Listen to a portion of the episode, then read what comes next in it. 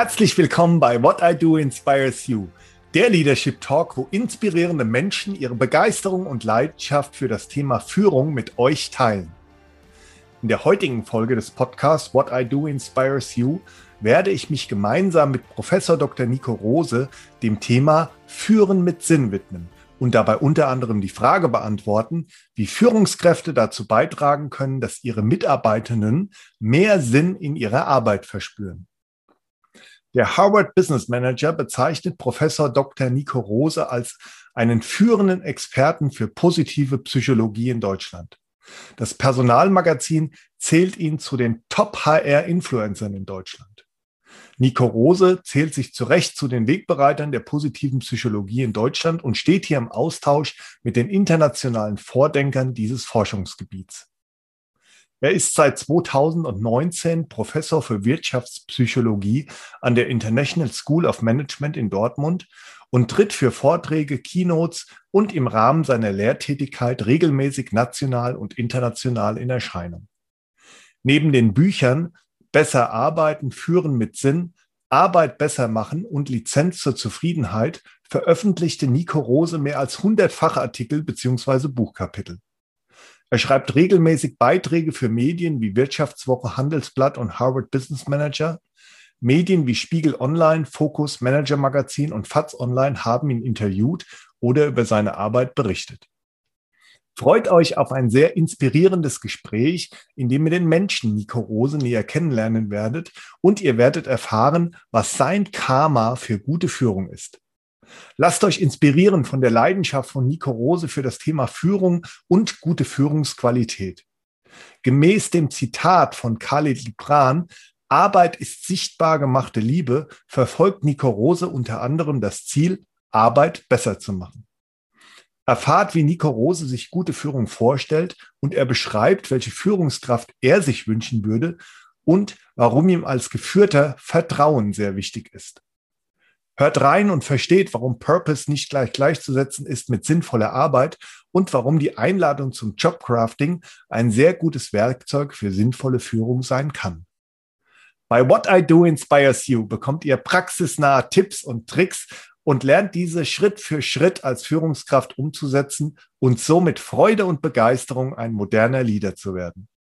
Hört also rein, genießt die wertvollen Impulse, erfahrt, was gute Führung ausmacht und wie großartig es sich anfühlt, diese zu leben. Lasst euch inspirieren und euch ein Lächeln ins Gesicht zaubern. Lieber Nico, es ist mir eine große Freude, dich heute beim Podcast What I Do Inspires You begrüßen zu dürfen. Herzlich willkommen. Dankeschön. Wir beide werden uns heute mit dem Thema Führen mit Sinn beschäftigen und dabei unter anderem die Frage beantworten, wie Führungskräfte dazu beitragen können, dass ihre Mitarbeitenden mehr Sinn in ihrer Arbeit verspüren. Wer sich intensiv mit dem Thema Führung beschäftigt, wer interessiert ist an der Wissenschaft der positiven Psychologie und deren Schnittstelle zur Führung besser verstehen möchte, Wer vertrauensvolle Beziehungen, Stärkenorientierung und Sinn erleben als die Schlüssel zum Unternehmenserfolg sieht, der kommt an Professor Dr. Nico Rose nicht vorbei. Ähnlich geht es mir und ich bin nach dem Lesen deines Buchs Führen mit Sinn und deinen inspirierenden Beiträgen auf LinkedIn und Xing einer deiner Follower und ein großer Fan von deinen Publikationen, Vorträgen und Posts zum Thema Führung. Der Harvard Business Manager bezeichnet Professor Dr. Nico Rose als einen führenden Experten für positive Psychologie in Deutschland. Das Personalmagazin zählt ihn zu den Top-HR-Influencern in Deutschland. Nico Rose zählt sich zu Recht zu den Wegbereitern der positiven Psychologie in Deutschland und steht hier im Austausch mit den internationalen Vordenkern dieses Forschungsgebiets. Er ist Diplompsychologe und hat an der European Business School in BWL promoviert. Zusätzlich hat er einen Master in positiver Psychologie an der University of Pennsylvania abgeschlossen, wo er dort direkt bei Martin Seligmann lernen durfte. 2008 eröffnete Nico Rose in Wiesbaden eine Coachingpraxis. Seitdem hat er eine dreistellige Anzahl an Menschen begleitet und für diese Arbeit wurde er 2010 mit dem Deutschen Coaching Award ausgezeichnet. Nico Rose ist seit 2019 Professor für Wirtschaftspsychologie an der International School of Management in Dortmund. Von 2010 bis 2018 arbeitete er im Stab des Personalvorstands von Bertelsmann, zuletzt als Vice President für das Employee Branding und das High Potential Recruiting auf Gruppenebene. Zuvor arbeitete er für die Marketingberatung CCNC Group, die European Business School und L'Oreal. Nico Rose tritt für Vorträge, Keynotes und im Rahmen seiner Lehrtätigkeit regelmäßig national und international in Erscheinung.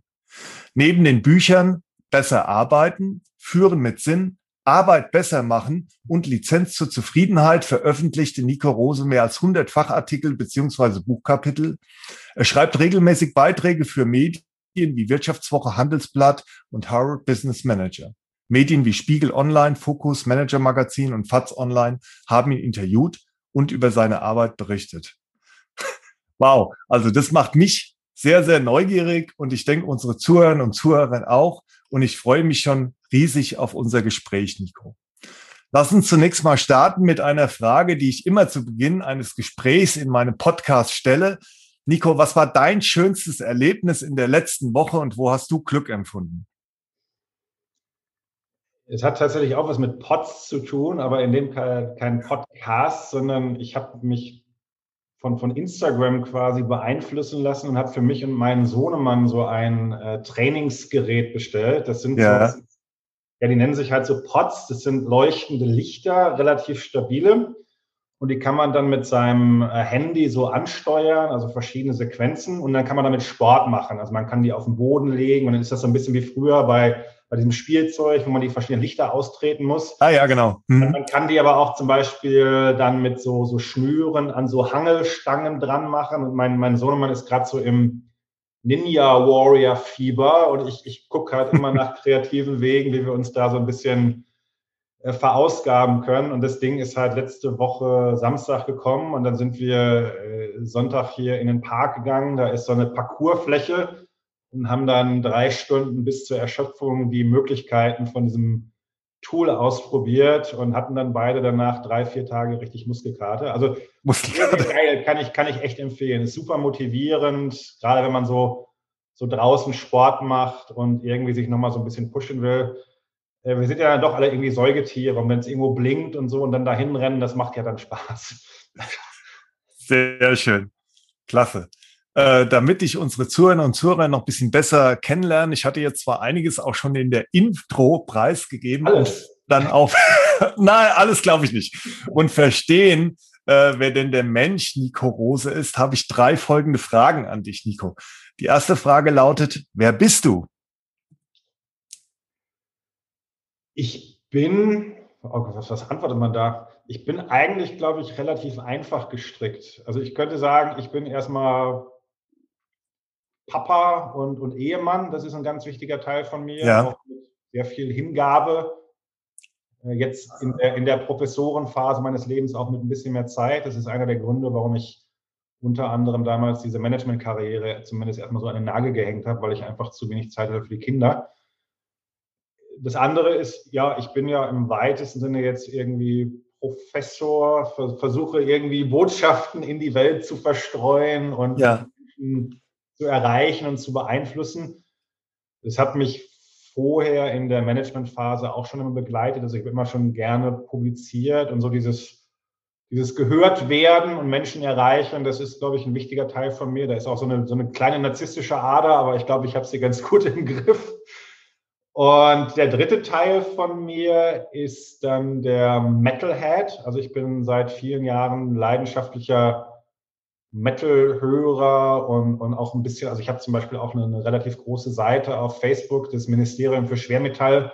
Habe ich mir schon angeschaut. Also wirklich ja. äh, kann ich auch nur weiterempfehlen, sich das mal anzugucken. Toll, ja. Ja, so, das, das war's dann eigentlich schon fast. Mhm. Also irgendwie Familie, Arbeit und Metal. Und ich habe das Glück bei mir, dass sich das alles so gegenseitig befruchtet.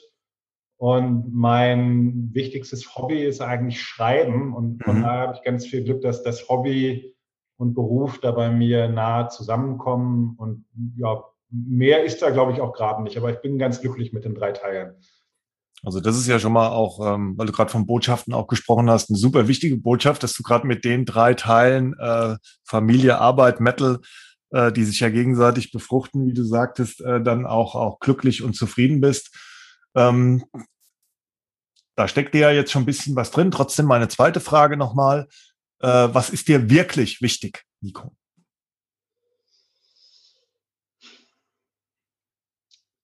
Das ist eine fantastisch gute Frage.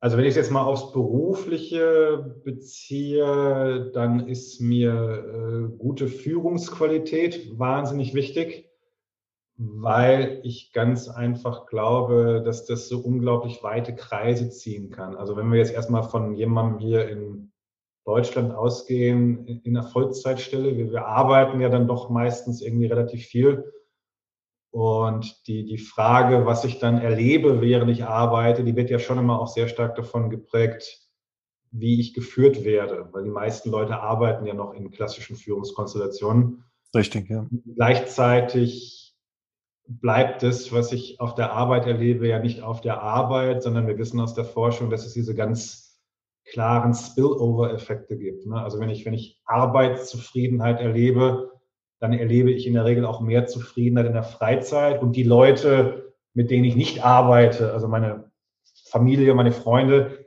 die merken ja auch den Unterschied. Und genau. nicht, dass mhm. jetzt Führung das Einzige ist, aber es ist schon ein gewaltiger Hebel. Und ich zitiere da immer gerne äh, Khalil Gibran, der hat immer gesagt, äh, Arbeit oder es ist eine sichtbar gemachte Form von Liebe. Und glaube ich, kann sie eine sichtbar gemachte Form von Liebe sein, wenn es denn gute Arbeit ist und, und mehr von dieser guten Arbeit zu ermöglichen. Das ist schon was, was mich sehr bewegt. Ne? Hm. Und auch treibt und antreibt dann. Ne? Ähm, und last but not least, ähm, meine dritte Kennenlernfrage immer zu Beginn ähm, einer Podcast-Folge an meine Gäste lautet und somit auch an dich. Wofür stehst du jeden Tag auf? Ja, ich glaube, das deckt sich viel mit dem, was ich, was ich gerade gesagt habe. Äh, ich stehe natürlich auch noch jeden Tag auf für insbesondere meine Familie. Ich äh, verbringen sehr, sehr viel Zeit, so gut es geht. Übrigens jetzt auch gerade in der Corona-Zeit hat sich das natürlich nochmal ganz stark intensiviert. Äh, viel Zeit im Augenblick natürlich mit, mit dem Sohnemann, äh, weil wir ganz viel dann Sport zusammen machen und ich natürlich auch gesagt, okay, der muss jetzt auch irgendwie bewegt werden. ja, äh, Fußballtraining und so, alles was normalerweise ist, oder Schwimmtraining ist ja alles ausgefallen. Ja. Und du bist, mein, meine Frau ist Unternehmerin, die hat also ein etwas strammeren Tag im Augenblick als ich. Ich bin ja abgesehen von den Vorlesungen in der Hochschule, bin ich so relativ selbstbestimmt und deswegen ist mir in der Corona-Zeit jetzt auch ein Stück weit mehr als sonst so die Rolle des, jetzt hätte ich fast gesagt, Bespaß, ja, das hat ja auch was damit zu tun, manchmal ist es auch Bespaßung, aber auch die Kinder irgendwie gesund zu erhalten und äh, zu bewegen und zu beschulen. Das ist schon was, was ähm, mich sehr, ja, mich dann auch wieder bewegt hat in den letzten Wochen und Monaten. Und dann aber auch mit viel Freude. Die Kleine wäre noch eine kleine Tochter, die ist, glaube ich, gerade ein bisschen erst in der Mama-Phase, aber das, das reguliert sich bestimmt nach hinten raus noch. Aber für meine Kinder stehe ich definitiv auf. Ja. ja, kann ich aus eigener Erfahrung sagen, das reguliert sich. Ja. Eigentlich heißt ja immer so, die, die, die Söhne sind dann die Mama-Kinder und die, ich weiß nicht, vielleicht ist das auch nur ja. Wir beobachten das mal. Genau. Und immer flexibel, flexibel auf das reagieren, was da, was da kommt. Ja. Und Schön, ja, äh, vielen Dank auch. Jeden Tag auf, das muss ich noch ergänzen. Bitte? Für, für, den Heavy Metal stehe ich auch jeden Tag auf. Das ist bei mir wirklich eine, ist eine absolute Triebfeder. Ich weiß auch, dass das komische Musik ist, das muss man nicht mögen, aber für mich ist das halt wirklich so Raketentreibstoff quer durchs Leben und ich freue mich einfach wahnsinnig darüber, wenn ich mich mit anderen Leuten dann irgendwie verdingen kann, die, die ungefähr dann die gleiche Verrücktheit teilen. Das ist ja auch was sehr Schönes. Ne? Ja, wie, wie, wie, wie habt ihr jetzt äh, gerade, was diese Metal-Geschichte anbelangt? Ähm, ich glaube, jeder, der schon mal auf einem Metal-Konzert war, und ähm, damit meine ich jetzt nicht nur Wacken, was leider zum wiederholten Mal ja jetzt ähm, ausgefallen ist, ja, da, da passiert ja viel auch auf diesen Konzerten. Ähm, wie, wie hast du das jetzt so ein bisschen versucht auch zu, zu kompensieren? Also dieses Konzert, Konzert-Feeling, was jetzt ähm, die letzten Monate ja leider nicht so da war? Das ist sehr schwierig. Also natürlich kannst du dir äh, über jetzt DVD oder Streaming kannst du natürlich irgendwie Live-Konzerte reinziehen. Und es gab natürlich auch einige, also richtige Live-Konzerte, die du dann ja, live genießen konntest. So eine meiner Lieblingsbands, äh, Gamma Rayers Hamburg, die hatten letztes Jahr im September hatten die 30-jähriges Jubiläum und die haben gesagt, fuck it, wir lassen das nicht ausfallen. Und dann haben die, glaube ich, irgendwie äh, ein, eines von diesen Domes-Stadien da in, in Düsseldorf, glaube ich, angemietet und haben dann einfach eben live da äh, gesendet. Es durften irgendwie 100 Fans oben in diesen, in diesen Logen sitzen und ich habe es mir ja dann von, Haus, von zu Hause hier vom, von meinem Zimmer aus angehört. Aber dieses, das ist ja eine ganz körperliche Erfahrung. Also einmal Richtig, das, ja. was die Musik macht, die, das, das Licht, die Gerüche, aber natürlich auch so die Synchronisation mit den anderen Menschen. Das kannst du, glaube ich, nur sehr unzureichend transportieren in die digitale Welt, zumindest solange wir noch keine Holodecks haben. Äh, das hat dann tatsächlich auch mal dazu geführt, äh, ich weiß nicht, ob das die Leute was angeht, aber ich gehe normalerweise dann gerne mal so zwei, dreimal in der Woche joggen und habe dann eben auch meine Kopfhörer auf und habe da so meine Playlist und da kam dann irgendwann äh, zwischendurch mal Iron Maiden live und dann musste ich mal kurz innehalten und habe dann mal geheult da am Wegesrand, weil mich das so äh, bewegt hat, dass mir das so, also das, das fehlt mir einfach. Mhm. Wirklich wie ein, ja es ist fast wie ein körperlicher Schmerz, wenn du, mhm. wenn du lange mit dieser Energie nicht in Verbindung gekommen bist. Und wie gesagt, es geht ja jetzt gar nicht so sehr um die Metalmusik, das kann ja für jemand anders was ganz anderes sein. Absolut, ja. Wenn du lange von so einer Energie abgeschnitten bist, nach der du dich eigentlich sehnst, dann ist das schon was, was wehtut. Ne? Und das habe ich, das hab ich gemerkt. Ja. Das Wort Energie ist jetzt für mich auch eine ganz schöne Überleitung, um mal einzusteigen in das Thema Führung, Nico. Was ähm, ist denn für dich Führung? Und du hast ja die Begrifflichkeit der Führung auch schon verwendet als Antwort auf meine Frage, was ist dir wichtig? Also gute Arbeit, gute Führung. Was ist denn für dich Führung und wie sieht denn deine Perspektive auf das Thema Führung aus? Hm. Ich antworte aus der Forschung geleitet gerne mit einem Begriff. Und das ist ein Akronym, in dem Fall Karma. Karma vorne mit zwei A. Und es steht in dem Fall für bestimmte na, Handlungsweisen, zum Teil oder auch Haltungen, von denen ich glaube, dass sie gute Führung prägen und zwar auch äh, messbar prägen. Das ist mir immer ganz wichtig. Du hast es eben ja gesagt, ich bin äh, Psychologe von Haus aus, habe aber den Doktor damals nach dieser ersten beruflichen Station bei L'Oreal ganz bewusst an einem äh, Lehrstuhl für BWL gemacht. Also ich habe mir ja. fachfremd einen, einen BWL-Professor gesucht, weil ich mich einfach in der Richtung noch ein bisschen vertiefen wollte und bin dann über verschlungene Wege an einem Lehrstuhl für Controlling gelandet, also da, wo man schon sehr genau auf die Zahlen schaut. Und das, glaube ich, prägt bis heute immer noch so ein bisschen meinen Blick. Also ich nehme gerne so ganz weiche Themen, also wie du auch gesagt hast, so Energie. Kann, man sowas messen? Kann, kann man das erfassen? Und ja, versucht da irgendwie über Zahlen Griff dran zu kriegen. Das ist das, was mich in der Forschung will. Und deswegen, also Karma steht dann einmal für Klarheit. Ja. Das ist vielleicht noch etwas, was man so unter klassischer Führung auch verstehen würde. Das ist gewissermaßen zeitlos. Also zum Beispiel bin ich in der Lage, den Menschen, die ich hier führen soll, bin ich in der Lage, die zu orientieren? Bin ich in der Lage, denen zu vermitteln, was die gemeinsamen Ziele sind? Weil Ziele sind ja schon wichtig und man braucht ja so, so Leitsterne, auf die man hinarbeitet. Und den Menschen das regelmäßig vor Augen zu führen, was, was sind hier unsere Leitsterne, was sind unsere, was unsere Strategie, unsere Kernkunden, das immer wieder den Menschen vor Augen zu führen, ist, glaube ich, schon ein wichtiges Thema. Und das ist jetzt erstmal relativ klassisch. Dann kommt ein äh, A hinzu. Das ist dann bei mir die Authentizität. Das muss ich wieder kurz ausführen. Das hat für mich jetzt nichts zu tun mit so Authentizität im Sinne von so, wir müssen jetzt alle in Boxershorts arbeiten und jeden Tag miteinander kuscheln und wir müssen wir müssen alle alles voneinander wissen. Das ist so, glaube ich, eine, falsch verstandene Authentizität. Mir geht es an der Stelle darum, dass eigentlich aus dem Blick der geführten Leute, die, die merken, der Mensch, der mich da führt, der ist in der Rolle angekommen. Also ich glaube, du kannst authentisch in einer Rolle angekommen sein. Ob du wirklich authentisch bist, ob du das, was, was du gerade nach außen projizierst, ob du das innen wirklich fühlst, da werden die anderen Leute am Ende des Tages nie rankommen. Aber sie merken zumindest, ob, ob man selbst das Gefühl hat, der Mensch ist in der Rolle angekommen. Da geht es dann zum Beispiel um die Frage, habe ich für mich eigentlich geklärt, wie ich führen möchte, aus welcher Haltung, aus welchen Werten heraus ich führen möchte. Und das hat auch was zu tun mit, mit Erfahrung sammeln mit, mit Reflektieren. Deswegen bin ich auch so ein großer Absolut. Coaching. Und ich glaube, wenn Menschen da ähm, ein Stück des Weges gegangen sind, dann wird den diese Authentizität zugeschrieben in ihrer Rolle, wenn das gut gelaufen ist. Darum geht's mir.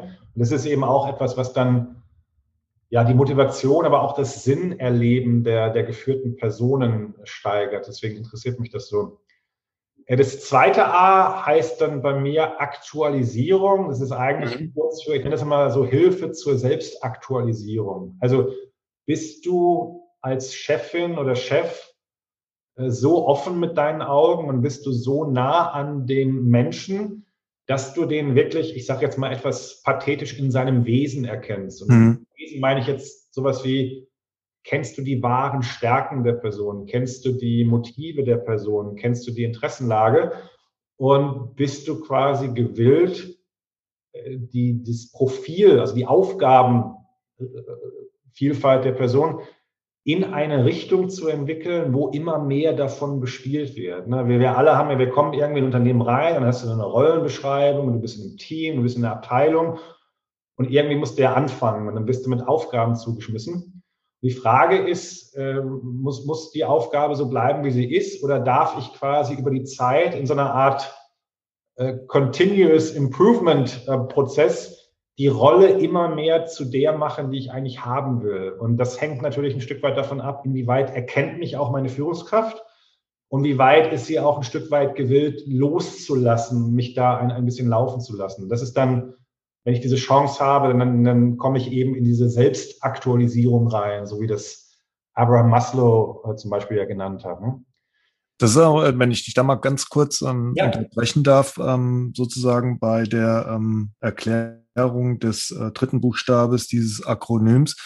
Ähm, da spielen ja dann auch auf der einen Seite diese, diese Nähe zu den Mitarbeitern äh, eine, eine große Rolle. Und damit meine ich jetzt noch nicht mal räumliche Nähe, ne? weil gerade auch in den letzten Monaten hat sich, glaube ich, auch äh, gezeigt, dass man auch ähm, sehr gut, nicht nur, aber sehr gut auch ähm, Nähe virtuell dann auch erzeugen kann.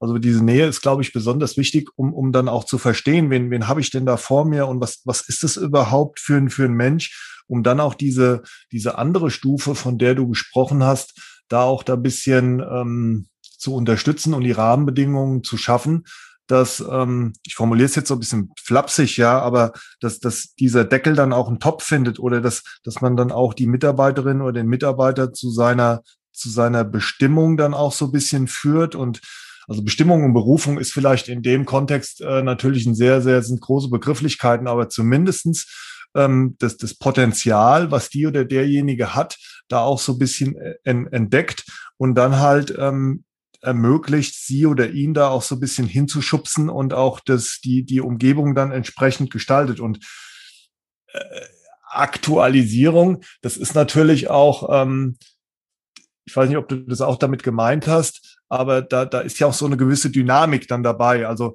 äh, Dinge verändern sich nun halt mal. Ähm, ich, ich glaube, ähm, das betrifft sowohl das Individuum, den Mitarbeiter oder die Mitarbeiterin an sich und der Kontext verändert sich natürlich auch. Und da auch als Führungskraft in diese Dynamik und in dieser Bewegung mitzugehen, ähm, das schwingt da auch so ein bisschen mit, gemäß meinem Verständnis, oder?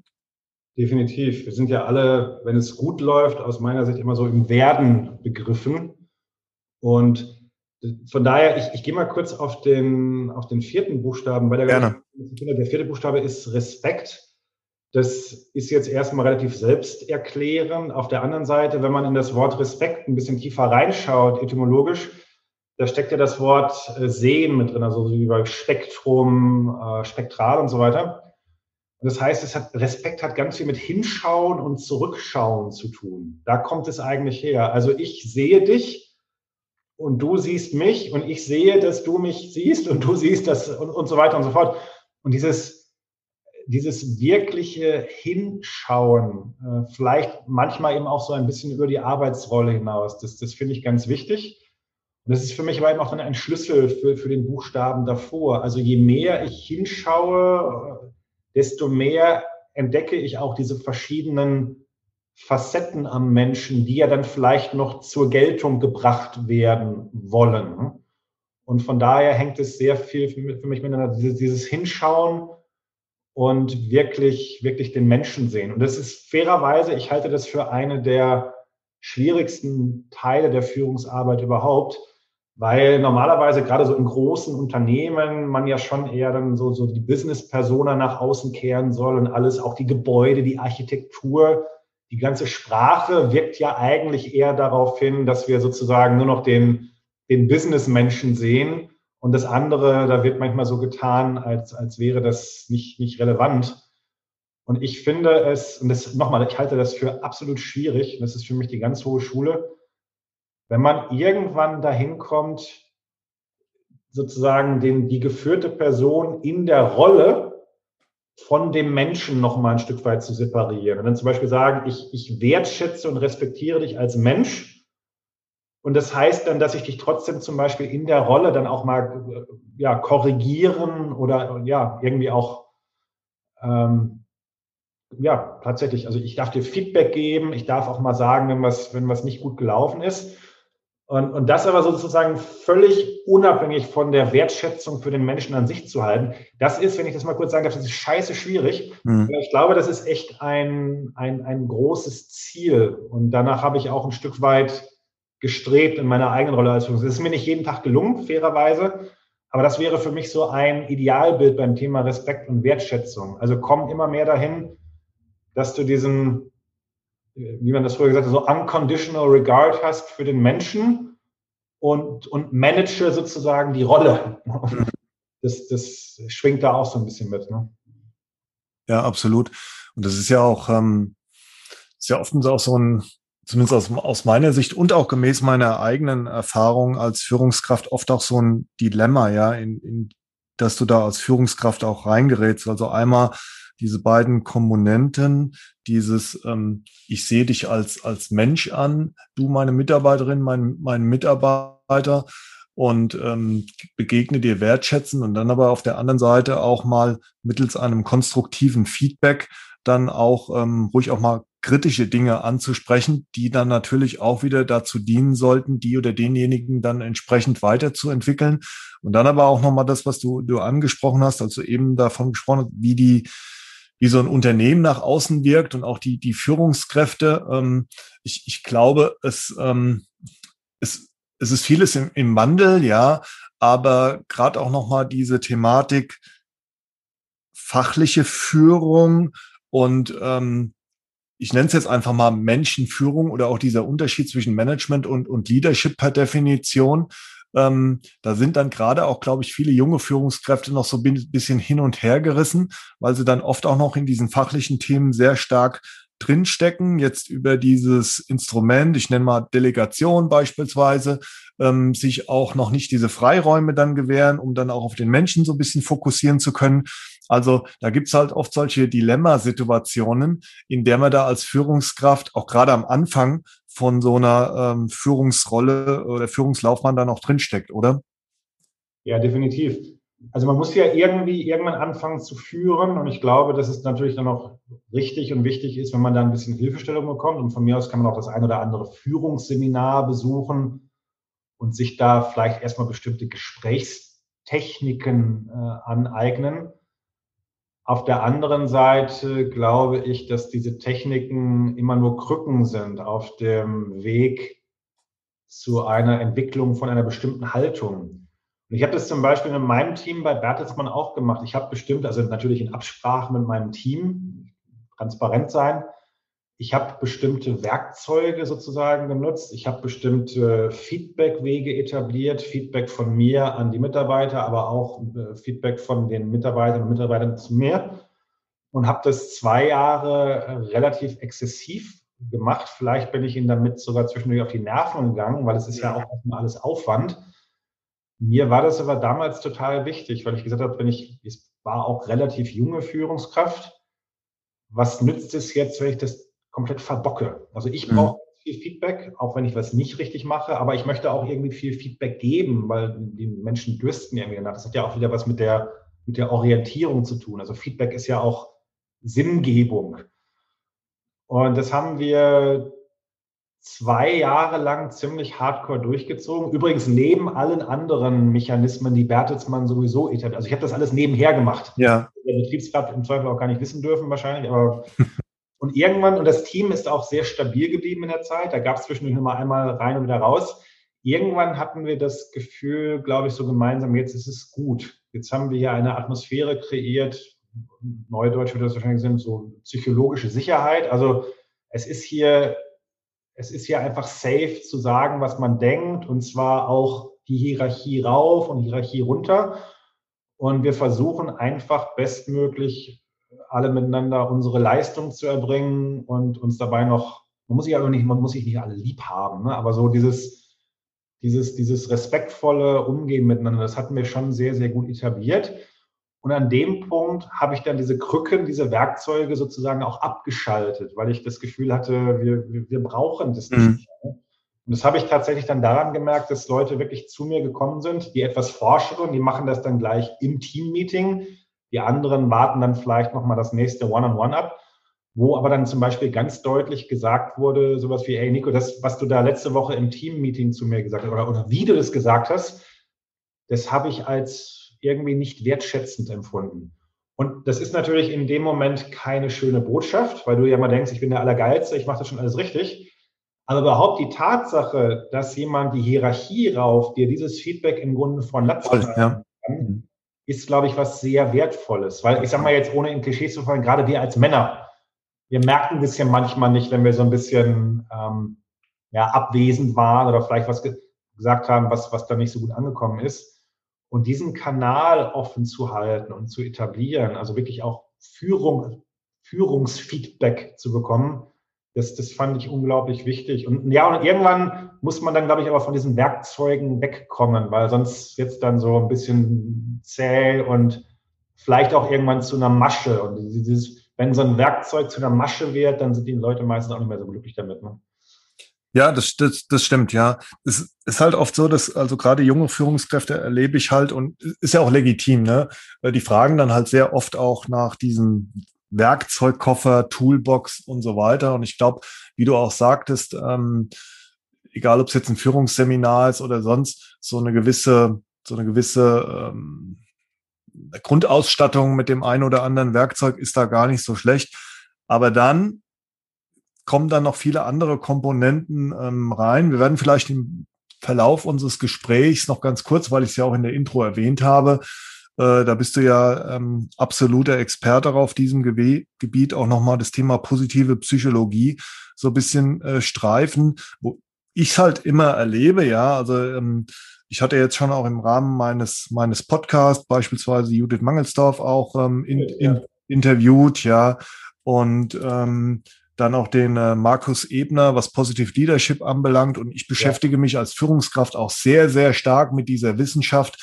Und ähm, wer meine Podcast-Folgen kennt, der weiß dann mittlerweile auch, was sich hinter dem Akronym PERMA dann verbirgt und versucht, solche Sachen dann auch in der Führung anzuwenden. Aber mein Punkt ist, dass ähm, ich es erlebe, dass das immer noch so bisschen so ein Fremdwort in dieser Führungswelt dann auch ist, ja, und absolut aber bereichernd, auch gerade zusätzlich zu dieser Toolbox, ja. Ja.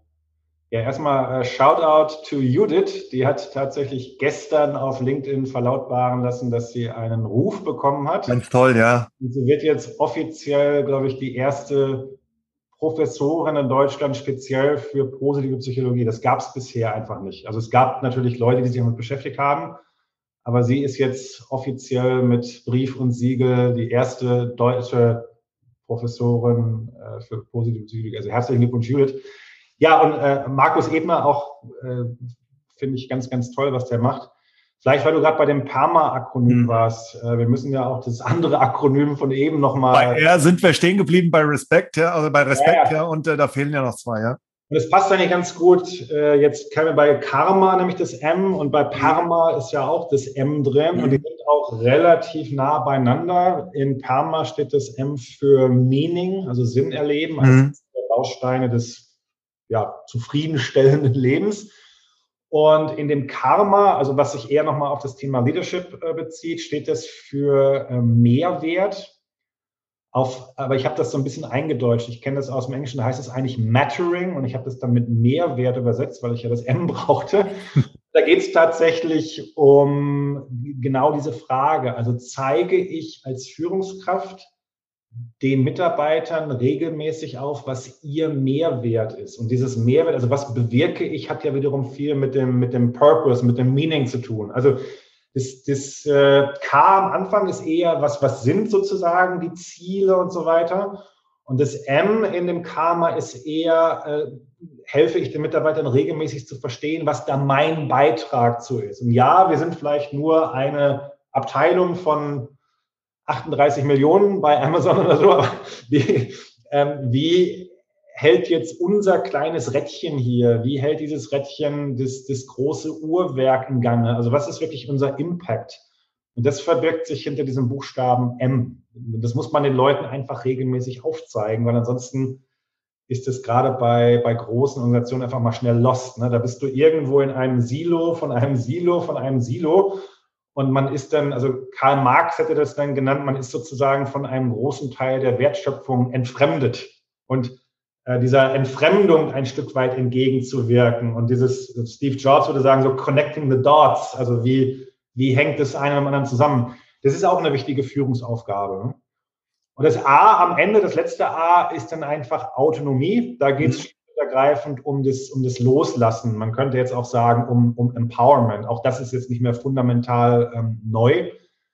Aber da geht es wirklich einfach um die Frage, bin ich als Führungskraft gewillt und in der Lage, du hast vom, eben schon vom Thema Delegieren gesprochen. Für mich, wenn man sich das auf so einem Kontinuum anschaut, viele Leute sagen, okay, auf der einen Seite ist selber machen, auf der anderen Seite ist Delegieren.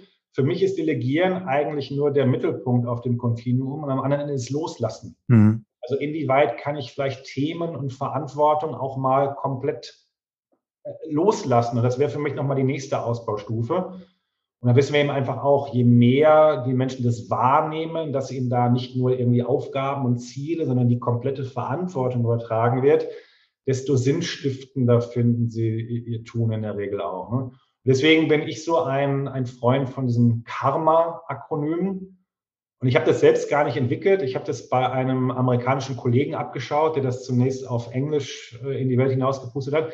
Ich habe dann aber quasi seine Denke genommen und habe einen relativ kurzen, knackigen Fragebogen dazu entwickelt. Den kann man sich bei mir auf der Homepage auch runterladen. Und wenn man jetzt sagt, ich bin selbst Führungskraft und möchte mich vielleicht mal von meinen Mitarbeitern einschätzen lassen, insbesondere im Hinblick auf die Frage, wie sinnstiftend führe ich eigentlich, dann kann man sich zum Beispiel diesen Kammer-Fragebogen runterladen. Das geht ganz schnell, das sind 24 Fragen. Das haben die Leute in fünf, sechs Minuten ganz wunderbar ausgefüllt. Und ich habe jetzt doch in den letzten Jahren so viele Daten angesammelt, übrigens jetzt nicht nur an einem Punkt, sondern auch über die Zeit. Also ich kann mittlerweile nachverfolgen, ja. was, was macht das über die Zeit. Wenn du jetzt nach diesen Karma-Kriterien sehr gut bewertet wirst von deinen Mitarbeitern im Vergleich zu Leuten, die schlecht bewertet werden, mhm. hast du wirklich exorbitant mehr Arbeitszufriedenheit. Die Leute kommen häufiger in dieses Flow-Erlebnis hinein. Die Leute sind stolzer auf das, was sie tun. Und ja, jetzt kommt wieder der Betriebswirt durch. Die Wechselabsicht ist um 130 Prozent vermindert bei den guten Führungskräften gemessen nach Karma. Und das haben wir so 2017 zum ersten Mal erfasst und dann haben wir über die Zeit so ein bisschen geschaut, was passiert denn. Und du kannst halt mittlerweile ganz glasklar sagen, die Leute, die 2017 wechseln wollten, weil sie unzufrieden waren, die waren drei Jahre später mehrheitlich einfach auch weg. Mhm. Das ist das, was aus meiner Sicht immer noch total unterschätzt wird, äh, wie, wie sehr Führungsqualität auch wichtig ist für Retention, für Recruiting. Du vergraulst einfach die Leute und die erzählen es draußen weiter und das macht deinen Talentpool kleiner. Man spricht immer so viel über Vergütung und Unternehmenskultur und kriege ich, kriege ich hier irgendwie Massage und ich weiß nicht was. Aber wie gut ich geführt werde, es ist so massiv wichtig und schlechte Führung kostet Unternehmen so viel. Auch da, wir haben gerade eine, eine, eine Masterarbeit abgeschlossen, wo wir einfach mal äh, 250 ungefähr Praktikanten gefragt haben oder Studierende, auch nach diesem Kammer-Akronym. Also welche Art von Führung hast du in deinem Praktikum erfahren? Mhm. Dann mal stumpf, würdest du dieses Praktikum weiterempfehlen? Und was noch viel wichtiger ist, weil für die meisten Unternehmen ist das Praktikum ja eigentlich ein Rekrutierungsinstrument. Wie hat die Erfahrung in dem Praktikum darauf hingewirkt, ob du später bei dem Unternehmen einsteigen möchtest? Mhm. Da können wir jetzt auch glasklar sagen, die Leute, die im Praktikum, Verzeihung, Scheißführung erfahren haben, die sind für immer für das Unternehmen verloren und die erzählen es auch noch weiter. Und da sage ich immer, lieber ein bisschen früher zum Beispiel in Coaching investieren für solche Führungskräfte, ist monetär gesehen deutlich günstiger als die, die Schäden, die man hinterher wieder auswetzen muss. Ne? Ja, absolut. Und ähm, umso wichtiger in der, in der, ähm, glaube ich, auch aktuellen Situation, wo wir ja, ich alle wissen, wir sind, ähm, sagen wir mal, von einem eher Arbeit, Arbeitgebermarkt zu einem Arbeitnehmermarkt geworden und ähm, sagen wir mal, wo das, ähm, wo die, wo die Nachfrage teilweise ähm, gar nicht mal so groß ist wie das, wie das Angebot, ja, und sich natürlich dann die Talente und äh, die jungen Leute sich dann auch bewusst vielleicht die Unternehmen aussuchen, wo das, was du vorhin beschrieben hast, also im positiven Sinne, ähm, dann, dann auch vorhanden ist. Danke auch nochmal für den, ähm, ist mir dann auch immer wichtig, hier in den, in den Podcast-Folgen auch unseren Zuhörern und Zuhörern ähm, solche, ich sag mal, Tipps oder Hinweise zu geben. Dein Hinweis auch mit dem, mit dem Fragebogen, ähm, den man sich da auch nochmal runterladen kann, ähm, habe ich mir auch zwischendurch mal schon angeguckt. Also ähm, wirklich auch ein ganz, ganz gutes äh, Tool, werde es auch für, für mich selbst und für meine Führungskräfte mal anwenden und die, diese äh, Mehrwert auch von dem Karma-Modell sehe ich auch darin, dass man diese, diese unterschiedlichen Faktoren, die du genannt hast, ja nicht nur, also rein isoliert, auch wie du sie beschrieben hast, haben die ähm, für mich schon eine sehr große Bedeutung und Mehrwert, aber auch wie die untereinander so verzahnt sind, ja. Also das fände ich äh, wirklich nochmal, also es gibt ja dadurch auch aus aus Abhängigkeiten. Du hast ja vorhin im Kontext von Mehrwert nochmal auch gerade die Abhängigkeit zu dem Thema Klarheit oder Ziel dann auch äh, beschrieben. Also das finde ich, finde ich persönlich super, wie diese Komponenten dann von Karma auch wie so Zahnrädchen ineinander greifen. Das eine, das andere quasi dann auch so ein bisschen bedingt, ne?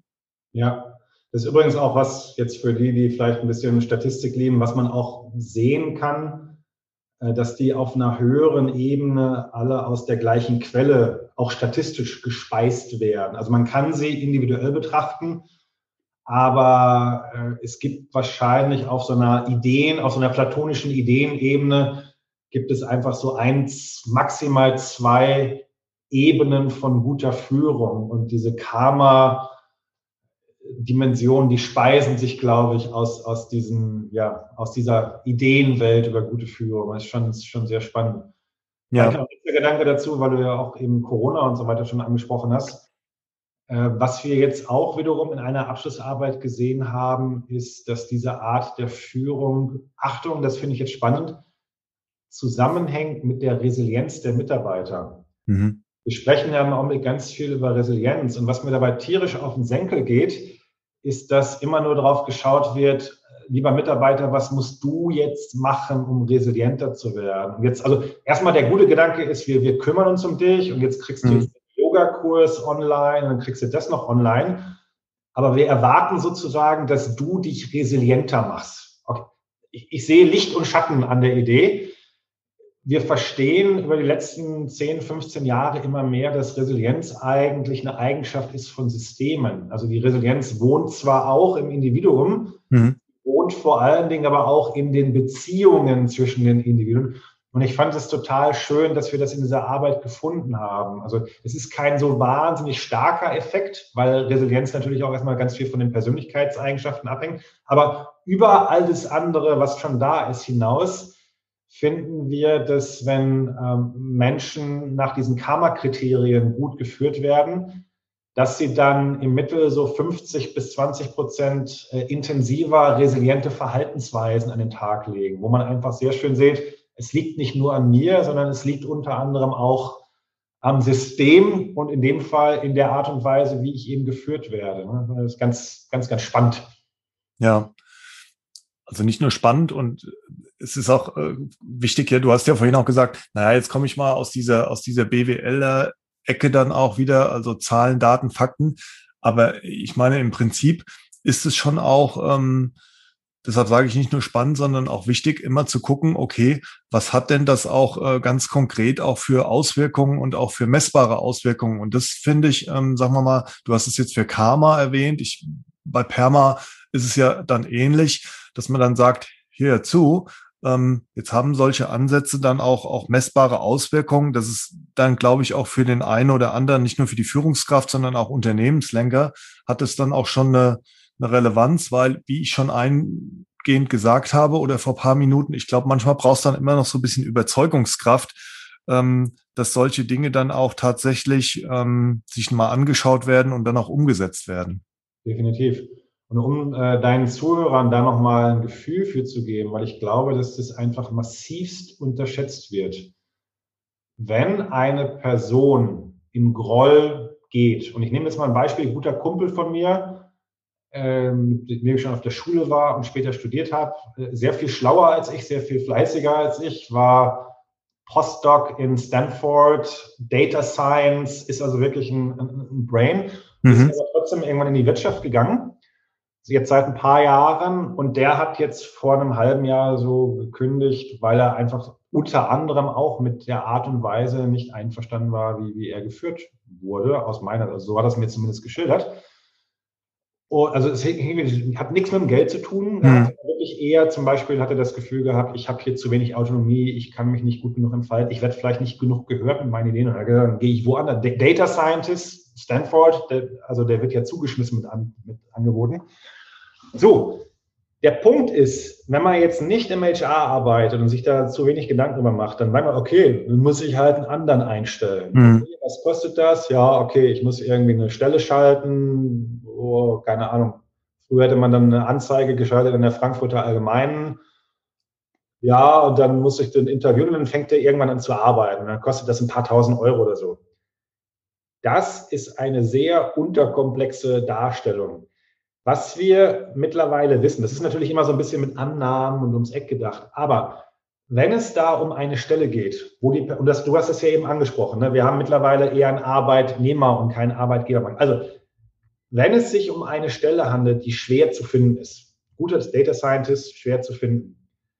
Wenn das gleichzeitig eine Stelle ist, wo es lange dauert, bis der Nachfolger sozusagen auf Flughöhe kommt, und das kann je nach Komplexität des Jobs, kann das drei bis vier Jahre dauern, bis der Nachfolger das Niveau erreicht hat, was der Vorgänger hatte. Plus, dann kannst du ja im Extremfall noch einrechnen, wie lange dauert es, bis die Stelle wieder besetzt ist. Da gibt es Produktivitätsverluste.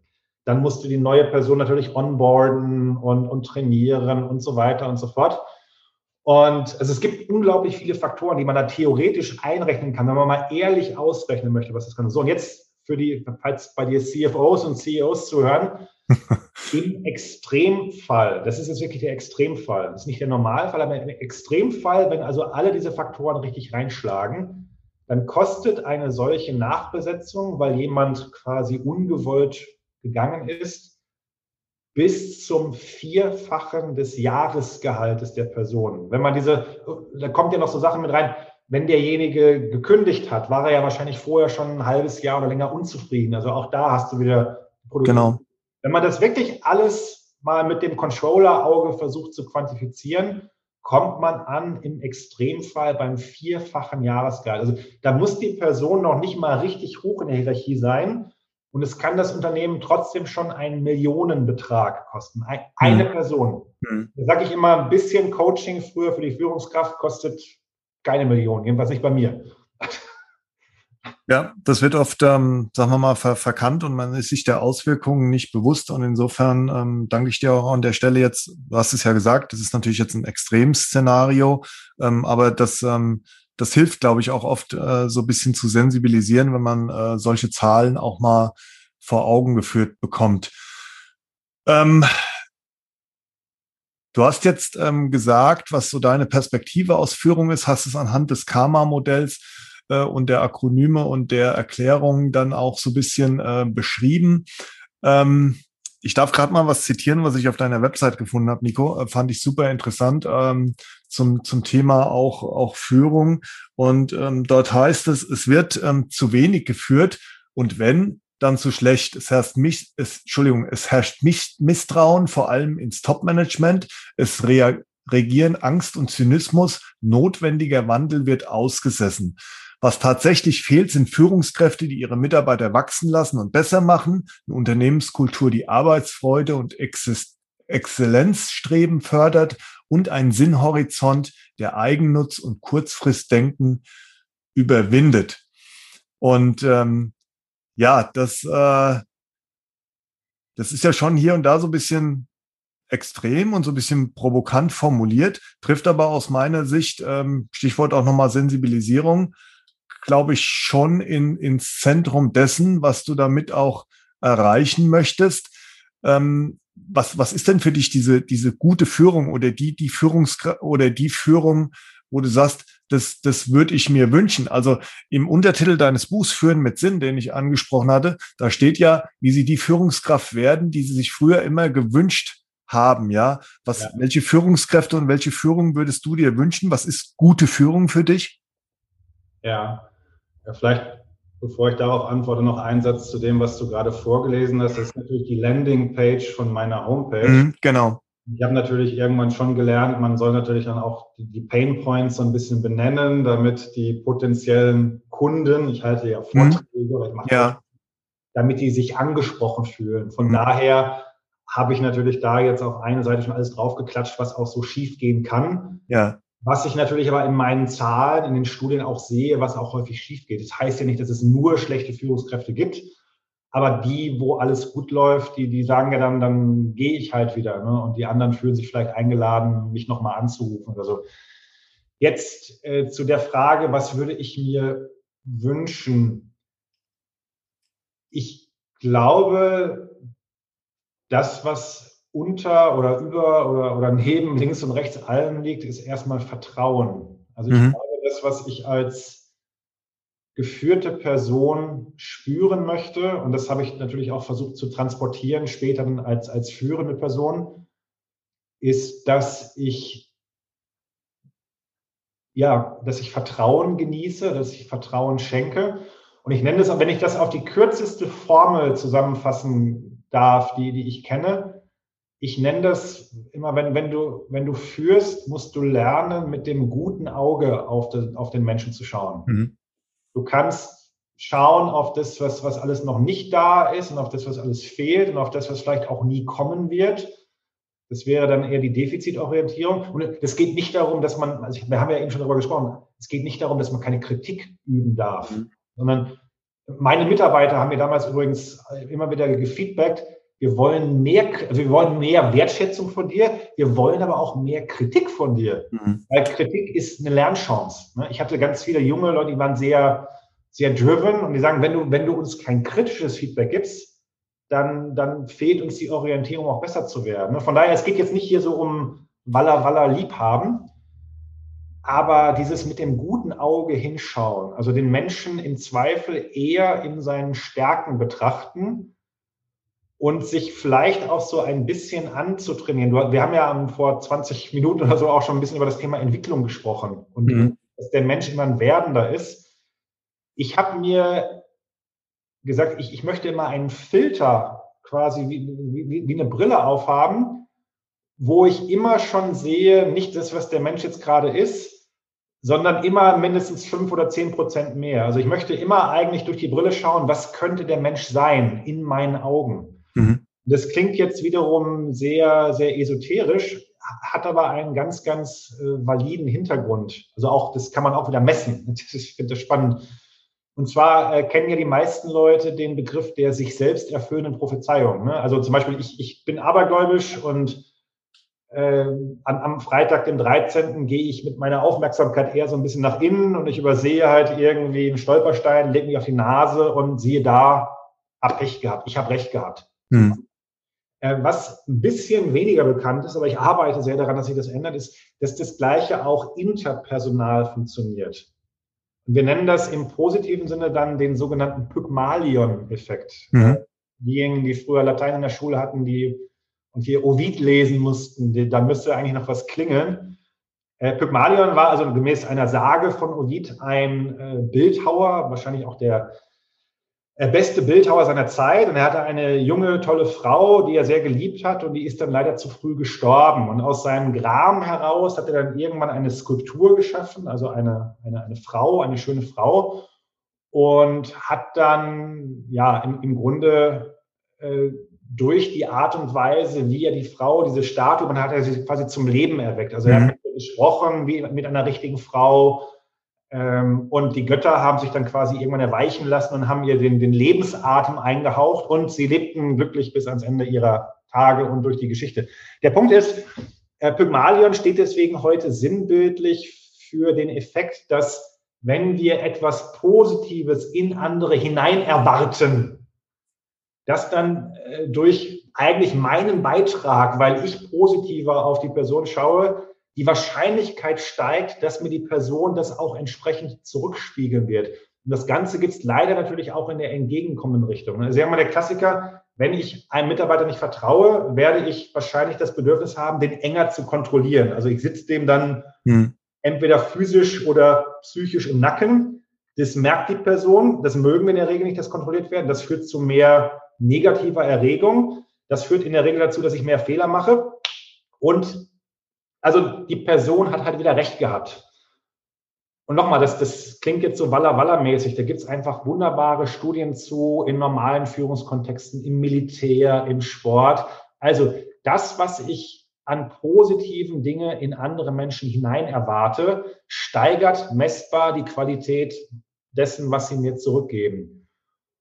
Und weil ich das weiß, habe ich immer gesagt, ich möchte halt mit dieser Brille auf die Menschen schauen. Ich möchte im Zweifel so viel Vertrauen und so viel Vertrauen schenken, auch einen Vertrauensvorschuss geben, dass es mir als Führungskraft vielleicht sogar gerade ein bisschen wehtut, weil ich denke, ah, ich weiß jetzt nicht, ob der Mensch schon so weit ist. Eigentlich, eigentlich will ich nochmal nachkontrollieren. Aber weil ich diese Brille aufsetze, sage ich, nein, der oder die kann das, ich lasse da los und in aller Regel klappt es dann auch. So, und wenn es dann nicht klappt, dann sind wir beim Thema Fehlerkultur und, und, und Menschen schützen. Das ist nochmal ein ganz eigenes Kapitel. Aber ja. also wirklich, und ich rede jetzt natürlich erstmal nur von interpersoneller Führung. Wir können ja, auch Unternehmensführung, das ist nochmal eine andere Baustelle. Aber in dieser interpersonellen Führung lerne mit dem guten Auge auf die Menschen zu schauen. Und ehrlicherweise sage ich heute, und wenn du das nicht gelernt hast, dann solltest du nicht führen weil dann machst du die Menschen kleiner. Und Menschen sozusagen größer machen und wachsen zu lassen, während sie was auch immer arbeiten, das wäre für mich so das, das Metaziel. Und das hat eben was, und da sind wir auch immer beim Hinschauen. Also, wie schaue ich hin? Das, das ist das, worum es geht aus meiner Sicht. Ja, also bei, bei mir siehst du jetzt auch gerade, ähm, meine Zuhörerinnen und Zuhörer können es jetzt nicht sehen, aber ein großes Lächeln ähm, auf, auf meinen Lippen, weil ähm, gerade als du jetzt den Begriff des Wachstums auch bemüht hast, das ist mir auch immer ein großes Anliegen und dieses Wort Vertrauen, ähm, das, das, das hörst du eigentlich ähm, sehr, sehr, sehr oft in, gerade in diesem Kontext und ähm, das hat, sagen wir mal, gerade im Thema Führung mittlerweile auch richtigerweise auch so eine, so eine große Bedeutung. Ich habe auch mal die, den Satz gehört, Vertrauen, auch gerade in der, in der jetzigen Zeit, wo auch vieles im Wandel ist. Damit meine ich jetzt nicht Corona, sondern überhaupt. Wir leben ja in einer ähm, Zeit, wo äh, sich sehr, sehr viel bewegt, hat mal jemand gesagt, Vertrauen ist die, die neue Sicherheit, ja. Und äh, den, das gibt den Mitarbeiterinnen und Mitarbeitern definitiv auch Sicherheit, ähm, dann dieses Vertrauen dann auch erstmal zu schenken. Und ähm, danke auch für dieses Bild, Nico, äh, mit diesem guten Auge hinzuschauen und diese Brille aufzusetzen, ähm, gemäß dieser ähm, ich nenne es mal jetzt Pygmalion-Effekt, weil solche Bilder, die helfen unseren Zuhörern und Zuhörern auch immer, Dinge vielleicht noch ein bisschen leichter zu verstehen und dann auch selbst ähm, umzusetzen. Und ähm, ja, demzufolge kann ich mich deiner Meinung auch nur anschließen. Ähm, wer nicht bereit ist, äh, da auch mit diesem guten Auge hinzuschauen, um dann auch den, den Menschen richtig zu sehen und dem Menschen auch das Wachstum zu ermöglichen und damit er größer wird, der sollte sich da, glaube ich, ähm, sehr, sehr stark hinterfragen, ob er in der Führungsposition oder der Führungsrolle richtig ist. Ne? Lass uns ähm, mal den Move hinbekommen äh, zu dem, dem Wort Sinn. Sinn in der Führung oder Führen mit, mit Sinn. Ähm, da werden ja auch oft so Begrifflichkeiten ähm, miteinander in Verbindung gebracht. Sinn, Purpose. Ähm, was ist genauso die, die Bedeutung dahinter und ähm, was heißt es überhaupt für dich, führen mit Sinn oder sinnvoll auch führen? Einige dieser Themen hast du schon gestreift in unserem bisherigen Gespräch, aber vielleicht nochmal auf den, auf den Punkt zu bringen. Also du bezeichnest dich ja selbst oder auch das konnte ich auf deiner Webseite, Nico, nachlesen als Sinputgeber. Ja, ja. Äh, finde ich sowieso noch interessant, was du damit meinst und was dein eigener äh, Purpose da noch ist. Aber vielleicht zu Beginn, was ist es denn? Sinnvolle, sinnvolle Arbeit und auch Führen mit Sinn. Ja. Also zunächst mal möchte ich anmerken, dass ich so ein bisschen auf Kriegsfuß stehe, so mit, mit diesem Purpose-Thema, weil das, glaube ich, gerade so, so die Management-Sau ist, die durchs Dorf mhm. wird und, und leider dann eben häufig auch mal so ein bisschen unterkomplex. Mhm. Von daher, um das erstmal so ein bisschen abzugrenzen, also Purpose, dann sprechen wir ja meistens, um jetzt mal Simon Sinek zu zitieren, von diesem, von diesem Why, also wofür mache ich das? Ja. Was bewirke ich in der Welt für bestimmte Menschen? Ja, das ist quasi ein Treiber des Sinnerlebens, aber das Sinnerleben an sich ist aus meiner Sicht noch etwas deutlich Größeres. Also ich spreche auch immer gerne so von, von Sinntreibern. Mhm. Und wenn man jetzt wirklich nitty-gritty in die Forschung reinschaut und man sich mal fragt, was sind denn in der Forschung für Sinntreiber äh, identifiziert worden? Also du kannst auf der einen Seite, du kannst Sinn erleben in der Arbeit, kannst du messen. Da gibt es halt Fragebögen und da hat der eine ein bisschen mehr und der andere ein bisschen weniger. Und dann kann man ja sozusagen gucken, was sind da die Einflussfaktoren. Das ist ja das, was Psychologen machen. Und wir sind da mittlerweile lockerflockig bei 30. Und draußen wird halt häufig so Purpose und Sinn gleichgesetzt. So, wenn wir jetzt nur hier irgendwie ein geiles Purpose-Statement kreiert haben und das total glaubwürdig ist, dann haben die Leute auch einen sinnvollen Job, wo ich mal sage, Verzeihung, am Arsch. Mhm. was hast du von einem tollen Purpose? Der kann ja auch total real und total glaubwürdig sein. Was hast du in deinem täglichen Doing von einem tollen Purpose, wenn dein Chef ein Arsch ist? Wenn dein Chef oder deine Chefin Arsch ist, hast du an den meisten Tagen keinen sinnvollen Job. Der Purpose, der mag das so ein bisschen dämpfen. Ja. Das ist das, worauf Viktor Frankl ja vor äh, ja mittlerweile fast 100 Jahren ja auch schon gesagt also dieses wer, wer ein Warum hat, der erträgt fast jedes Wie. Hm. Aber es geht doch nicht darum, die Arbeit zu ertragen. Zu ertragen, genau. Frankl hat das im Nazi-Camp geschrieben, ja. Und, und deswegen ärgere ich mich immer so, wenn das Thema Purpose und dieses Why, wenn das so gleichgesetzt wird. Ähm, das Sinnerleben in der Arbeit kommt in der Regel aus viel, viel alltäglicheren Dingen. Mit wem arbeite ich? Woran arbeite ich? Wie viel Freiraum habe ich dabei? Stärkenorientierung? Äh, komme ich mir in meinem, meinem Wesen selbst näher? Das, das ist ganz, ganz, ganz, ganz kleinteilig. Das fängt übrigens auch schon bei der Persönlichkeit an. Die Psychologen achten ja auch immer auf die Persönlichkeit. Manche Leute empfinden qua ihrer Persönlichkeit mehr Sinn in der Arbeit als andere. Da beißt die Maus keinen Faden ab. Da, da kann die Führungskraft und das Unternehmen auch gar nichts dran machen, außer durch die Rekrutierung. Man könnte jetzt sagen, ich, ich achte bei der Rekrutierung durch Screening darauf, dass ich nur Leute an Bord hole, die besonders viel Sinn empfinden. Aber mhm. also, ich will jetzt nicht zu weit weggehen. Ähm, Sinn heißt für mich erstmal, um nochmal äh, Steve Jobs zu zitieren, connecting the dots. Mhm. Auf, auf einer ganz basalen Ebene heißt es immer da, wo einzelne Daten sich zu etwas Größerem zusammenfügen, wo ein Muster entsteht, entsteht auch Sinn. Also zum Beispiel 1000 Bäume ist was anderes als ein Wald. Wald ist ein Muster höherer Ordnung und da schwingt halt viel, viel mehr mit als 1000 Bäume nebeneinander. Und äh, so ähnlich funktioniert das aus meiner Sicht auch auf dieser etwas abstrakteren Sinnebene. Es geht immer darum, dass sich Dinge auf einer höheren Ebene zusammenfügen, dass da eine Art von Bindung entsteht. Und aus dieser Bindung heraus äh, entsteht dann messbar dieses Sinnerleben. Das heißt, und ja, also zum Beispiel, ich habe eine, eine Bindung an meine Wirkung in der Welt. Das ist ein Sinntreiber. Es gibt aber auch die Wirkung in die Organisation hinein. Also merke ich, dass ich einen Impact nach innen habe. Mhm. Das kann, ist für HRler wie mich häufig ganz wichtig. Wir haben ja häufig nicht so viel Wirkung in die Welt hinein. Ich als Recruiter, ehemaliger vielleicht noch, aber HRler haben ja häufig ja die internen Kunden. Da geht es also gar nicht so sehr um den Purpose nach außen, sondern um den Purpose nach innen. Ja. Die nächste Bindung ist die, auch da wieder sozusagen Muster, äh, die Menschen mag ich die Menschen, mit denen ich arbeite. Also wir ziehen sozusagen Sinn aus gelingenden Beziehungsmustern. Und das Beziehungsmuster wird dann zum Sinnmuster. Manche Leute gehen deswegen auf die Arbeit, nicht weil sie die Arbeit so toll finden, sondern weil sie ein paar Stunden am Tag mit netten Menschen zusammen sein wollen. Ja, weil sie das Team gut finden, genau. Ja. Ja.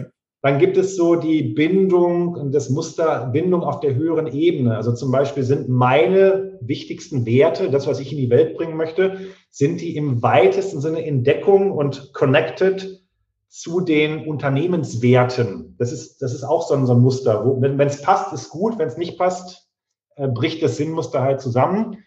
Und noch ganz viele andere Dinge. Also zum Beispiel auch, wir haben schon so ein bisschen gesprochen über ähm, wer bin ich eigentlich, Nico Rose, Metalhead. Also finde ich eine Verbindung zu mir selbst? Komme ich mir selbst näher, während ich arbeite? Entstehen da interessante Muster? Das ist ein eigener Sinntreiber.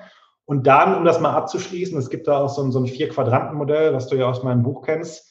Am Ende des Tages geht es auch einfach um die Frage, wie viel äh, Autonomie und Freiraum erlebe ich trotz der Tatsache, dass ich eben eingebunden bin in, in Regeln und Strukturen und Compliance. Ich glaube, das, was auch draußen nicht verstanden wird von diesen äh, Purpose-Apologeten, ist, Entschuldigung, ähm, Sinn ist halt immer eine individuelle Konstruktion. Ist zwar schlechtes Deutsch, aber der Amerikaner sagt ja nicht umsonst, this makes sense. Ne? Ich werde mhm. dann immer korrigiert, wenn ich das auf Deutsch sage, weil dann sagt mir jemand, das heißt, das ergibt Sinn. Dann sage ich, ja, ich weiß das, aber ich sage trotzdem, das macht Sinn, weil ich das mache. Entweder mache ich den Sinn. Sinn kann kein anderer für mich machen. Das hat übrigens Viktor Frankl wiederum auch super erkannt. Der sprach immer von Sinnangeboten. Also du kannst einem anderen Menschen ein Sinnangebot machen. Das ist übrigens auch Führung. Ja? Ich lade dich ein, mit mir gemeinsam auf bestimmte Themen, auf Ziele zu gucken. Das muss aber notwendigerweise immer ein Angebot bleiben. Und es gibt attraktivere Angebote und es gibt weniger attraktivere Angebote. Und ich kann natürlich sozusagen als Führungskraft auch darauf hinwirken, den Mitarbeitern dieses Angebot schmackhafter zu machen durch Orientierung. Aber am Ende des Tages bleibt es immer eine Konstruktion. Und deswegen ist dieser Aspekt der Autonomie und des Freiraums so wichtig, weil der quasi der, der Meta-Hebel ist, der es dem Menschen ermöglicht, diesen Sinn zu erstellen. Mhm. Wenn ich, wenn ich micromanage, kann ich zwar trotzdem die richtigen Dinge bereitstellen, aber ich nehme der, der, der Person die Möglichkeit, das aktiv für sich zu erarbeiten. Also man könnte auch einfach sagen, entweder darf ich die Dots selbst connecten oder jemand anders versucht sie für mich zu connecten. Und das mit dem durch andere funktioniert meist nicht so gut. Deswegen gibt es ja auch diesen schönen Spruch, das nenne ich häufig beim, beim Change Management, das eigene Kind ist niemals hässlich. Also da, wo du dran beteiligt warst, absolut, ja. ist immer irgendwie schöner und besser, selbst wenn es genauso aussieht wie, wie das andere auch. Ne? Deswegen ist Autonomie, es schwebt, also Autonomie und Vertrauen, das sind ja so eigentlich zwei Seiten der, der, der gleichen Medaille. Deswegen gehören die so eng für mich zusammen. Sorry, ähm, war eine Antwort, aber es, Naja, es ist aber auch, ähm, also es ist A, ähm, ein komplexes Thema und äh, ich sag mal mal, aus dem du jetzt versucht hast, auch in der Kürze der, der Zeit, die wir beide jetzt auch haben und auch im Rahmen von einem Podcast-Format, das so verständlich wie möglich rüberzubringen. Und ich äh, danke dir auch dafür, dass du ähm, am Anfang, und das war auch der Hintergrund meiner Frage, dass, das, dass du das so ein bisschen differenziert dargestellt hast, äh, nochmal auch aus deiner Sicht diesen Unterschied zwischen Sinn und, und äh, Purpose und ähm, auch in Bildern geblieben bist, gerade bei diesem Thema Con Connecting uh, the Dots, ähm, Zitat von Steve Jobs bemüht. Ähm, und was, was denke ich mal, auch Hoffnung, Hoffnung macht, aber auch eine Verantwortung zugleich ist. Also Hoffnung, dass ähm, Sinn kann kein anderer für mich machen und dass dadurch man auch so eine aktive, selbstbestimmte Rolle einnehmen kann bei dem ganzen Thema Sinn. ähm, aber auf der anderen Seite Verantwortung, nämlich die Verantwortung der Führungskraft, dieses Umfeld dafür zu schaffen und die Mitarbeiterinnen und Mitarbeiter einzuladen, also nicht nur einzuladen, sondern auch aktiv teilweise dazu beizutragen, diesen, diesen Sinn dann zu finden, weil das wäre jetzt ähm, abschließend zu, äh, zum Thema Führen mit Sinn noch mal eine Frage. Dieses Sinn erleben bei der Arbeit, ja. Ähm, wie können denn Führungskräfte genau dazu beitragen, dass jetzt ihre Mitarbeitenden dann mehr Sinn verspüren? Also klar, es gibt diese unterschiedlichen Sinntreiber und du hast gesagt, ähm, schon auch einladen, damit sie in diese akt ähm, aktive Rolle kommen. Vertrauen, Autonomie sind zwei äh, Dinge, die eine sehr große Rolle spielen. Gibt es darüber hinaus noch was, was du ähm, da, da sagen kannst, wie man auch als Führungskraft dazu beitragen kann, dass man dann ähm, den Mitarbeiterinnen und Mitarbeitern die Gelegenheit gibt, mehr Sinn zu verspüren bei der Arbeit? Mhm. Ja, man könnte das jetzt noch ein bisschen weiter runterbrechen, mhm. weil die Faktoren, die wir jetzt hier besprochen haben, das sind schon so die wichtigsten. Und auch vielleicht nochmal zum Verständnis, dieses Karma-Akronym, äh, mhm. zurück auf einen Kollegen von mir, äh, Michael Stager von der University of Colorado.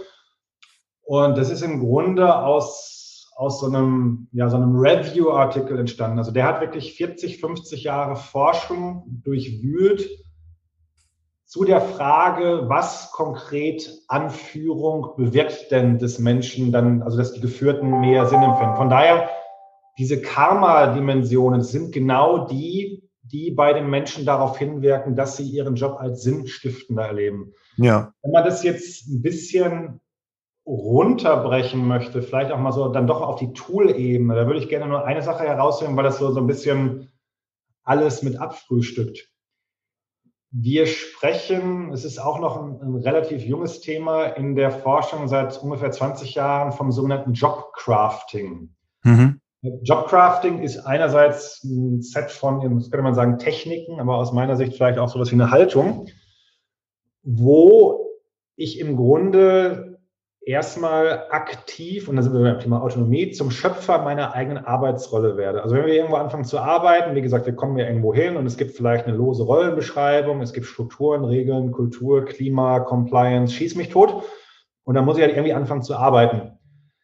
Lustigerweise habe ich, Entschuldigung, dass ich dich da äh, unterbreche, lustigerweise, als du eben Pygmalion äh, da erwähnt hast, äh, mit dieser Skulptur, genau, also da ist es mir äh, da eingefallen ist, hat zwar da nicht genau hingepasst, diese Thematik mit dem Jobcrafting, weil oft wird ja dieses Bild, um Jobcrafting so ein bisschen zu äh, beschreiben, da wird ja oft auch diese Michelangelo und diese Skulptur da bemüht, wo er dann quasi aus der Skulptur dann versucht, äh, da was, was äh, raus, rauszuhauen. Das ist so diese Richtung, ja?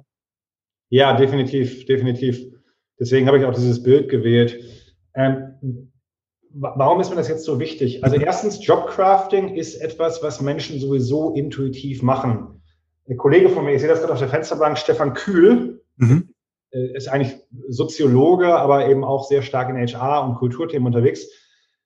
Äh, ein alter Luhmann-Schüler in Bielefeld, der hat gerade ein schönes Buch geschrieben mit einem Begriff, der auch auf Luhmann zurückgeht, nämlich brauchbare Illegalität. Also Luhmann hat den Begriff der brauchbaren Illegalität äh, geprägt. Und illegal heißt jetzt nicht illegal im Sinne von Gesetzesbrecher, sondern illegal in Bezug auf die Regeln und Rahmenbedingungen in einer Organisation. Und man könnte jetzt etwas spitzfindig sagen, die meisten Organisationen funktionieren vor allen Dingen nur deswegen, weil sich Leute ständig nicht an die Regeln halten. Also wenn alle nur das machen würden, was spezifiziert ist und was erlaubt ist, würde wahrscheinlich jeder Laden innerhalb von sechs Wochen zusammenbrechen.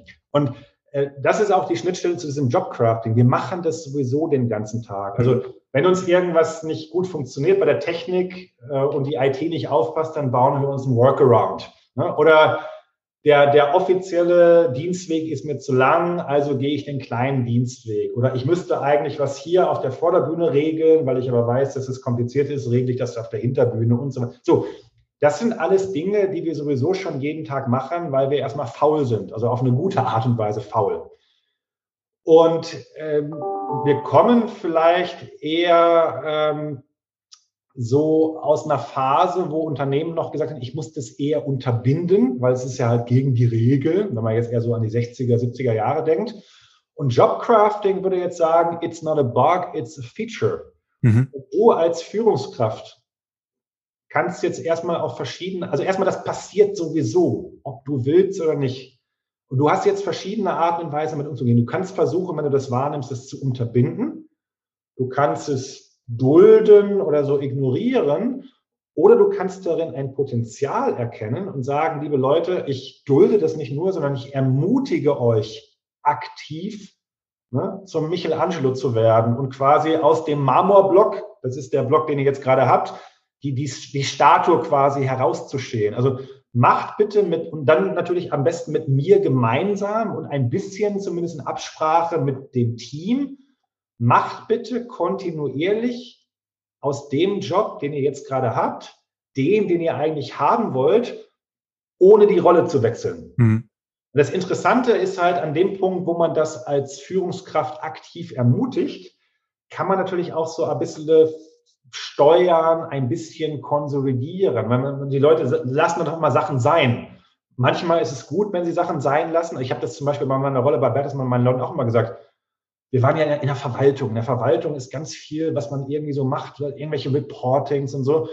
Und ich habe manchmal gesagt, ganz ehrlich, lasst es mal sein. Und wenn drei Monate keiner geschrien hat, kann es ja nicht so wichtig gewesen sein. Ne? Ist so, ja. Und, dann, wenn jemand fragt, dann machen wir es halt wieder. So, schönen Gruß an, an meinen Chef, aber der, der war konform damit. Auf der anderen Seite fangen die Leute dann natürlich auch an, sagen sie, ich, ich möchte eigentlich Dinge anders machen. Und da war für mich ein ganz großes Erweckungserlebnis. Ich hatte eine ganz, ganz junge Mitarbeiterin damals in meinem Team, die kam gerade so aus der dualen Ausbildung. Sehr smart, sehr engagiert. Und äh, ich, wir hatten dummerweise ganz viele Kostenstellen. Ich musste jeden Monat ganz viel Kosten. Ich hatte 17 Kostenstellen oder so, irgendwie 8, 9 Millionen Euro. Und ich habe es als meine, meine Chefrolle begriffen, dass ich das alles machen muss. Budget, Kosten ist Chefsache, war meine Definition. Hat aber ganz viel zu tun mit Excel und, und Planung und das ist eigentlich nicht so, was mir liegt.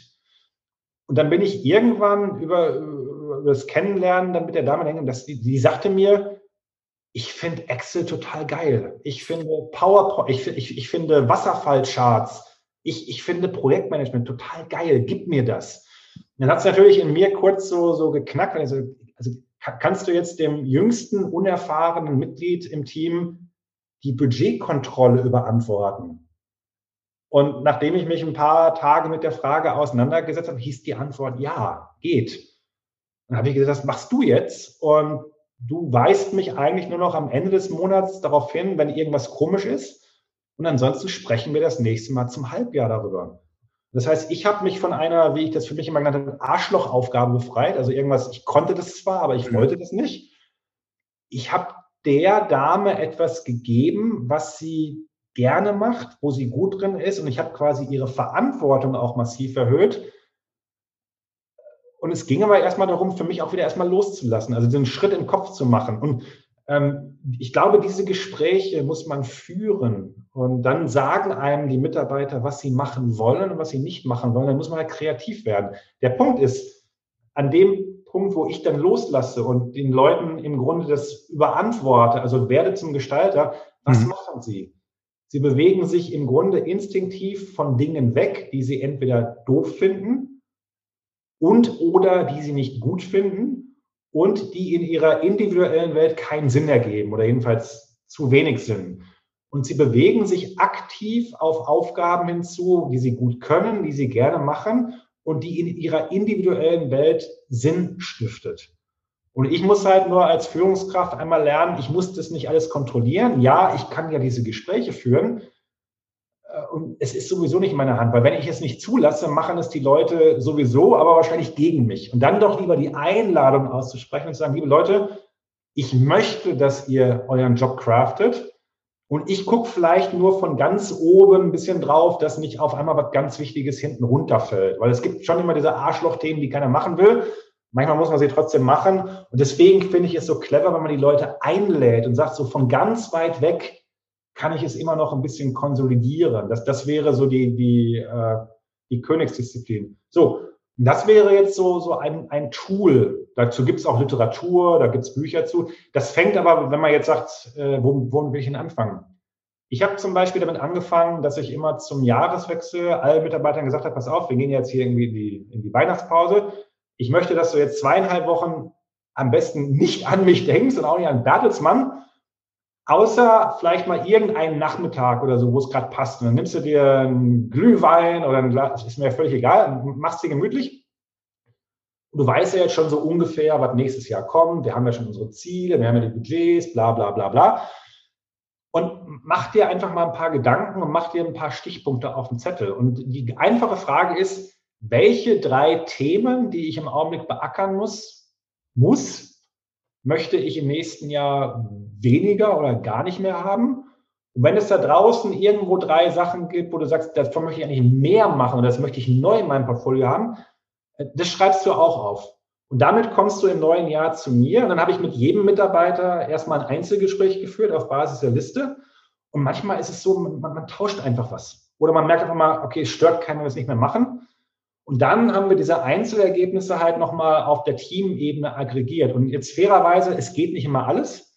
Aber ich würde so sagen, so Pi mal Daumen, so irgendwas zwischen 65 und 75 Prozent der Wünsche der Mitarbeiter über die Jahre ja konnten in der Regel erfüllt werden. Ne? Und es gibt auch so, es gibt so, so, so Jobcrafting, Arbeitsbücher und so. Ich weiß gar nicht, ob man das braucht. Ich glaube, diese Gespräche zu führen und das Allerwichtigste, den Mitarbeiter überhaupt erstmal zu signalisieren, das ist okay. Also ich, ich ermutige dich dazu, die Grenzen deiner Rolle und die Grenzen von dem, was wir hier tun, nicht so zu akzeptieren, sondern ich ermutige dich ganz gezielt, daran herumzuschrauben und dann Gespräche darüber zu führen. Dann ist, glaube ich, schon 90 Prozent gelaufen. Dann braucht man keine Arbeitsblätter mehr. Ja, wohl wahr. Also da ist manchmal auch wirklich weniger mehr. Und ähm, gerade was du ähm, jetzt angesprochen hast, auch dieses Ermutigen und, und Einladen, das äh, löst da schon einiges aus. Ähm, Stichwort Einladen, Einladung. Lieber Nico, ich bin froh, dass ich dich eingeladen habe und du auch meiner Einladung in diesen Podcast gefolgt bist. Ähm, war wirklich super bereichernd. Die Zeit, die ist so schnell verflogen und ich bin mir auch ganz sicher, dass du unsere Zuhörerinnen und Zuhörer mit deinen Gedanken zu guter Führung, zu sinnvoller Führung sehr begeistert hast. Und am Ende dieser aus meiner Sicht wirklich sehr großartigen Unterhaltung möchte ich dich noch bitten, dass du mir die drei folgenden Fragen beantwortest. Meine erste Frage ist, was möchtest du unseren Zuhörerinnen und Zuhörern von What I Do Inspires You konkret mit auf den Weg geben, um Führung besser und attraktiver zu machen? Ich wiederhole mich gerne. Ne? Also mit dem guten Auge hinschauen, das ist für mich der, der Schlüssel zu allem. Und übrigens, das gilt ja nicht nur für Führung im, äh, im Unternehmenskontext, sondern für alle, die jetzt zum Beispiel Kinder haben, ist ja das Gleiche. Äh, und ich glaube, bei unseren Kindern gelingt uns es manchmal noch ein bisschen leichter, dass wir sozusagen schon das, da kriege ich fast ein bisschen Pippi in den Augen, ähm, dass man in den Kindern das ganze Potenzial sieht, was, was da noch kommen kann, wenn mhm. es gut läuft. Und, und vielleicht ein paar Prozent davon mit, mit in den Betrieb nehmen. Ich glaube, das wäre nicht verkehrt. Sehr schön, ja. Mit dem guten Auge hinschauen und ähm, wir hatten jetzt beide gerade gerade so einen Moment und zwar du hast gelächelt und ich habe zurückgelächelt. Also das ist ja ein gutes Beispiel dafür auch immer, ja, wenn man jemand begegnet, auch mit einem Lächeln, was da zurückkommt und so ist es definitiv auch so, wenn man mit dem guten Auge hinschaut als Führungskraft. Zweite Frage, Nico, warum sollte jede Führungskraft mit Sinn führen? schlimme Vokabel, aber ich sage tatsächlich immer Win, Win, Win. Mhm. Also man kann die ganz klar betriebswirtschaftliche Brille aufsetzen und dann findet man, dass Sinn sowas ist wie ein Metamotivator. Also du weißt ja auch, wenn jemand sagt, das macht doch alles keinen Sinn hier, egal mhm. ob es um eine private Beziehung geht oder auch um eine Arbeitsbeziehung, dann ist quasi der Stecker raus. Also mhm. im Grunde kann man sagen, Sinn bewirkt Motivation. Motivation bewirkt in der Regel Engagement. Engagement mhm. bewirkt Leistung. Und das ist das, was das Unternehmen interessiert. Das zweite Win ist die Sicht des Individuums. Jemand, der zum Beispiel auf solchen Skalen, also auf solchen Fragebögen sehr viel Sinn erleben bekundet, der hat eine ganz, ganz geringe Wahrscheinlichkeit, zum Beispiel in Depression oder Burnout abzurutschen. Mhm. Also abgesehen davon, dass man sich natürlich in der Regel auch selbst als leistungsvoll erleben möchte, hat es tatsächlich auch noch ein paar Schutzfaktoren auf der individuellen Ebene, die man, glaube ich, nicht außer Acht lassen sollte. Und das dritte Win, da sind wir schon wieder beim Familienkontext. Wir haben es ja schon im Grunde angemerkt, wenn ich acht Stunden sinnvoll gearbeitet habe, habe ich rein mathematisch auch ein sinnvolleres Leben, weil dann ich irgendwie die Hälfte vom, vom Wachentag halt schon mal Sinn gehabt habe und dann muss ich mich nur noch ums Privatleben kümmern. Aber es gibt eben auch diese Spillover-Effekte, mhm. die ich immer gerne mit betone. Und von daher, ja, es ist betriebswirtschaftlich sinnvoll, es ist menschlich sinnvoll und wir, wir tun, glaube ich, auch noch was für die, ja, fürs Allgemeinwohl, wenn wir Sinnstiften führen. Und wenn das nicht als Begründung ausreicht, dann, dann bin ich raus. Ja, das beantwortet zum Teil jetzt wirklich schon, äh, ohne dass du schon wusstest, wie die Frage lautet. Ein Teil meiner dritten Frage, aber vielleicht kannst du noch kurz was on top dazufügen, denn die heißt, äh, Nico, was ist denn dein Mutmacher-Plädoyer und um den Zuhörern und Zuhörern da draußen die Zuversicht zu geben, dass sie ihren eigenen Sinn auch finden können, in der Rolle der Führungskraft auch dabei unterstützen können, dass ihre Mitarbeiterinnen und Mitarbeiter Sinn bei der Arbeit empfinden? Ja, Ach, da fällt mir so ein schöner Satz ein von einem Professor Kim Cameron, das ist so einer der großen amerikanischen Vordenker, insbesondere was so positive Psychologie ja. im Unternehmen angeht. Der hat dieses Feld mitbegründet. Und ich hatte die Ehre, ein paar Mal von dem unterrichtet zu werden. Mhm. Und der sagt immer so einen Satz, der hört sich im ersten Moment total banal an und nach drei Wochen später schlägt dann der Blitz ein und man versteht erst so richtig, was er damit gemeint hat. Äh, der sagt immer, when it's real, it's possible. Also wenn es, wenn es real ist, ist es auch möglich. Und was er sagt, äh, was er damit meint, und das, ich finde, das kann man wunderbar verallgemeinern, wir haben halt überall so, so Fenster in, in eine bessere Welt. Ja, die Welt ist so, wie sie ist. Es gibt aber immer schon, und das ist ein anderer Begriff von, von, äh, von ihm, den ich sehr gerne mag, ähm, es gibt immer schon Dinge, die abnormal gut sind. Mhm. Also es gibt es gibt so, so Fenster in, in einen Möglichkeitsraum und es gibt bessere Strukturen, bessere Beziehungen, bessere Beziehungen zu sich selbst.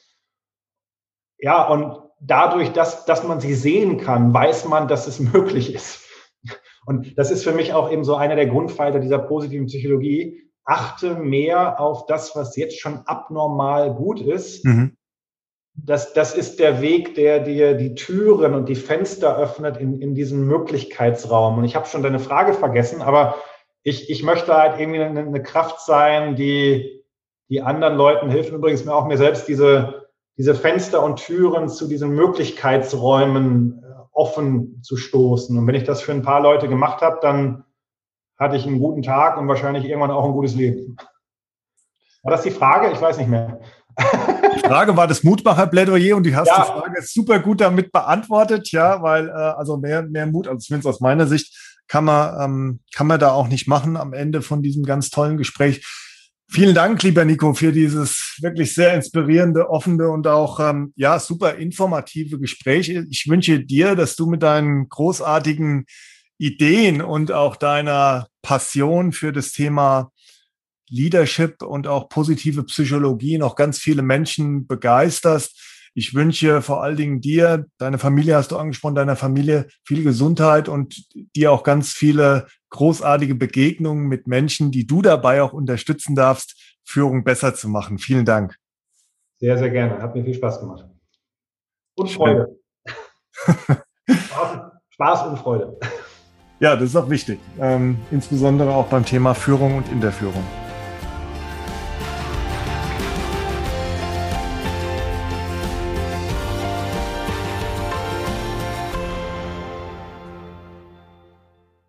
Nico Rose hat uns nicht nur sehr inspiriert mit dem, was er über sich als Mensch erzählt hat, sondern auch vor allem durch seine Impulse zum Thema Führen mit Sinn.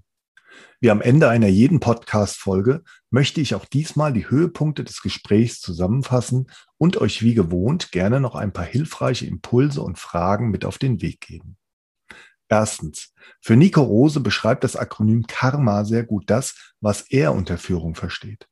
Es steht für bestimmte Handlungsweisen und Haltungen, welche gute Führung prägen. Das K steht für Klarheit. was man oft noch unter der klassischen Führung versteht. Bin ich in der Lage, den Menschen eine Orientierung zu geben, zum Beispiel ganz klassisch über Ziele oder eine Strategie? A wie Authentizität, wo es darum geht, dass aus der Sicht der geführten Menschen die Führungskraft in der Rolle als Leader angekommen ist. Das heißt, habe ich als Führungskraft für mich geklärt, aus welcher Haltung und mit welchen Werten ich führen möchte, was wiederum die Motivation und auch das Sinnerleben der geführten Personen steigern kann. A wie Aktualisierung, das heißt Hilfe zur Selbstaktualisierung. Das heißt, Du bist als Führungskraft so offen und so nah an den Menschen dran, dass du Motive, Stärken und auch Interessenlage erkennst und du bist bestrebt, die Aufgaben und die Rolle des Mitarbeiters und der Mitarbeiterin in eine Richtung zu entwickeln, die er oder sie haben möchte und die seinen bzw. ihren Fähigkeiten entspricht. Der vierte Buchstabe ist R wie Respekt. Respekt hat ganz viel mit Hinschauen und Zurückschauen zu tun. Hier geht es um ein wirkliches Hinsehen über die eigentliche Arbeitsrolle hinaus. Je mehr ich hinschaue, desto mehr entdecke ich die verschiedenen Facetten am Menschen, die jedoch noch etwas mehr zur Geltung gebracht werden wollen. Die große Kunst von Führung besteht darin, den geführten Menschen von seiner Rolle zu separieren. Das heißt, ich wertschätze den Menschen, aber in seiner Rolle darf ich ihn auch mal mittels eines Feedbacks sehr offen und auch mit kritischen Themen ansprechen. Unconditional Regard auf den Menschen und Managen der Rolle. Das M steht im Akronym Karma für Mehrwert. Hier geht es darum, dass ich als Führungskraft meinen Mitarbeiterinnen und Mitarbeitern regelmäßig aufzeige, was ihr Mehrwert ist und ihnen dabei helfe zu verstehen, was ihr Beitrag zum Erreichen von Zielen ist, was letztendlich auch den Sinn ihres Tuns vermittelt. Das A am Ende steht für Autonomie. Hier geht es schlicht und ergreifend um das Loslassen, um Empowerment. Das heißt um die Frage, ob ich als Führungskraft in der Lage bin, loszulassen und Verantwortung zu übertragen. Durch die Beantwortung eines Fragebogens mit 24 Fragen zum Thema Karma durch die Mitarbeiter, welche man von der Homepage von Nico Rose herunterladen kann, bekommt man als Führungskraft eine sehr gute Rückmeldung, wie sinnstiftend man führt. Nico Rose sagt, Gute Führung ist so eminent wichtig und schlechte Führung kostet die Unternehmen so viel Geld, denn es wird auch oft unterschätzt, wenn eine Person im Kroll das Unternehmen verlässt, weil sie unter anderem nicht gut geführt wurde. Teilweise kosten Nachbesetzungen bis zum Vierfachen des Jahresgehalts der zu besetzenden Position. Eine auf Karma ausgelegte Führung hat Auswirkungen auf die Resilienz der Mitarbeiterinnen und Mitarbeiter. Resilienz ist jedoch nicht nur individuell zu betrachten, sondern es geht auch um die Resilienz als Eigenschaft der Systeme. Denn wenn Menschen nach den Karma-Kriterien gut geführt werden, dann legen sie resilientere Verhaltensweisen an den Tag. Das heißt, es liegt nicht nur an mir, ob ich resilient bin, sondern auch am System und daran, ob ich gut geführt werde. Wo steht ihr in der Anwendung der fünf Karma-Bestandteile Klarheit, Authentizität, Aktualisierung, Respekt, Mehrwert und Autonomie? Was sind eure Erfahrungen bei der Nachbesetzung von wichtigen Positionen im Unternehmen? Wodurch tragt ihr als Führungskraft dazu bei, die Resilienz eurer Mitarbeiterinnen und Mitarbeiter zu erhöhen? Zweitens, Nico Rose sagt, wie er sich gute Führung vorstellt und beschreibt, welche Führungskraft er sich wünschen würde. Und als Geführter ist ihm Vertrauen sehr wichtig. Auf der Webseite von Nico Rose heißt es, es wird zu wenig geführt und wenn, dann schlecht. Es herrscht Misstrauen, vor allem ins Top-Management. Es regieren Angst und Zynismus. Notwendiger Wandel wird ausgesessen. Ebenso heißt es, was tatsächlich fehlt, das sind Führungskräfte, die ihre Mitarbeiter und Mitarbeiterinnen wachsen lassen und besser machen. Eine Unternehmenskultur, die Arbeitsfreude und Exzellenzstreben fördert. Und es fehlt ein Sinnhorizont, der Eigennutz und Kurzfristdenken überwindet. Nico Rose sagt, wenn du führst, musst du lernen, mit dem guten Auge auf die Menschen zu schauen und ihnen Vertrauen schenken. Dabei geht es nicht darum, kein Feedback zu geben oder keine Kritik zu üben, sondern man schaut bewusst nicht defizitorientiert. sondern man betrachtet den Menschen in seinen Stärken. Dabei hilft es, durch eine Brille zu sehen und den Menschen zu betrachten, wie er denn sein könnte. Das ist der sogenannte Pygmalion-Effekt. Das heißt, wenn wir etwas Positives in den anderen hinein erwarten, dann steigt die Wahrscheinlichkeit, dass mir die Person diese Positivität in gleicher Weise zurückgeben wird. Das Metaziel von guter Führung ist für Nico Rose, Menschen größer werden zu lassen und sie wachsen zu lassen. Wie schafft ihr es, Vertrauen zu schenken und aufzubauen? Durch was erzeugt ihr im Umgang mit euren Mitarbeiterinnen und Mitarbeitern den Pygmalion-Effekt? Wie sieht die Führungskraft der Zukunft aus und wie würdet ihr sie euch wünschen? Drittens, Purpose und Sinn sind nicht gleichzusetzen, sondern Purpose ist einer von vielen Sinntreibern. Der Purpose, das Why, das Wofür, also was bewirke ich, ist der Treiber des Sinnerlebens. Aber das Sinnerleben ist noch etwas viel Größeres. Nur ein Purpose allein macht noch keinen Sinnerleben bei der Arbeit aus. Dazu gehört noch viel mehr, wie zum Beispiel, mit wem arbeite ich, woran arbeite ich, wie viel Freiraum habe ich dabei, Stärkenorientierung etc. Sinn heißt für Nico Rose gemäß einem Zitat von Steve Jobs Connecting the Dots. Also Dinge fügen sich zu einer höheren Ebene zusammen und es entsteht eine Art von Bindung und aus dieser Bindung heraus entsteht auch messbar ein Sinnerleben. Zum Beispiel, ich habe eine Bindung zu meiner Wirkung in die Welt oder eine Bindung zu gelingenden Beziehungen. Sinn ist immer eine individuelle Konstruktion. Das macht Sinn, weil ich es mache und kein anderer kann Sinn für mich machen. Führung heißt in diesem Kontext, seinen Mitarbeiterinnen und Mitarbeitern ein Sinnangebot zu machen. Autonomie und Freiraum sind hier eminent wichtig, da sie den Mitarbeiterinnen und Mitarbeitern ermöglichen, selbst die Punkte zu verbinden und dadurch Sinn zu empfinden. Jobcrafting ist nicht nur eine Technik, sondern eine Haltung, wo ich aktiv zum Schöpfer meiner Arbeitsrolle werde. Menschen machen das schon intuitiv und es passiert sowieso. Das heißt, wenn etwas nicht funktioniert, suchen wir in der Regel schon selbst nach Verbesserungen. Als Führungskraft sollte man seinen Mitarbeiterinnen und Mitarbeiter dazu ermutigen, aus dem Job, den sie gerade haben, den Job zu gestalten, welchen sie haben wollen, ohne jedoch die Rolle zu wechseln. Dadurch bewegen sich die Mitarbeiterinnen und Mitarbeiter aktiv auf Aufgaben zu, die sie gut können, die sie gerne machen und die in ihrer individuellen Welt Sinn stiften. Also die Einladung aussprechen und sagen, ich möchte, dass ihr euren Job craftet. Ich ermutige dich, die Grenzen deines Jobs nicht einfach so zu akzeptieren und Dinge in Frage zu stellen. Dadurch entsteht eine Win-Win-Win-Situation. Win für das Unternehmen. Das heißt, es ist betriebswirtschaftlich sinnvoll. Sinn ist der Metamotivator. Das heißt, Sinn bewirkt Motivation, Motivation bewirkt Engagement und Engagement bewirkt Leistung. Und das ist das, was das Unternehmen interessiert. Win auf der individuellen Ebene. Das heißt, es ist menschlich sinnvoll. Man erlebt sich leistungsfähiger und ist weniger anfälliger, zum Beispiel für Burnout, Depression und so weiter. Und last but not least, Win auf der Ebene des Allgemeinwohls durch sogenannte Spillover-Effekte. Nikos Mutmacher-Plädoyer, um euch da draußen die Zuversicht zu geben, dass ihr euren eigenen Purpose finden könnt und auch euch in der Rolle als Führungskraft dabei zu unterstützen, dass ihr euren Mitarbeiterinnen und Mitarbeitern Sinn bei der Arbeit geben könnt, stammt von Kim Cameron. When it's real, it's possible. Wenn es real ist, ist es auch möglich. Also achte mehr auf das, was schon abnormal gut läuft und erkenne darin Fenster und Türen, welche uns den Zugang zu den Möglichkeitsräumen öffnen. Welche drei Themen, die ihr aktuell bearbeitet, möchtet ihr weglassen und gar nicht mehr haben? Welche drei Sachen möchtet ihr nicht mehr machen bzw. neu in euer Aufgabenportfolio integrieren? Was sind eure Sinntreiber? Welche Angebote macht ihr euren Mitarbeiterinnen und Mitarbeitern, damit sie in ihrer Arbeit Sinn empfinden können?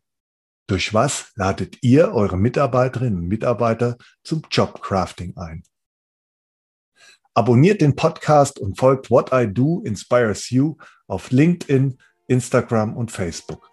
Dort teile ich regelmäßig interessante News zum Thema Leadership und ihr bekommt auch immer wieder eine Rückmeldung auf eure Fragen rund um das Thema Führung und auch zum Podcast. Teilt den Podcast in eurem Netzwerk und werdet Teil einer inspirierenden Leadership Community.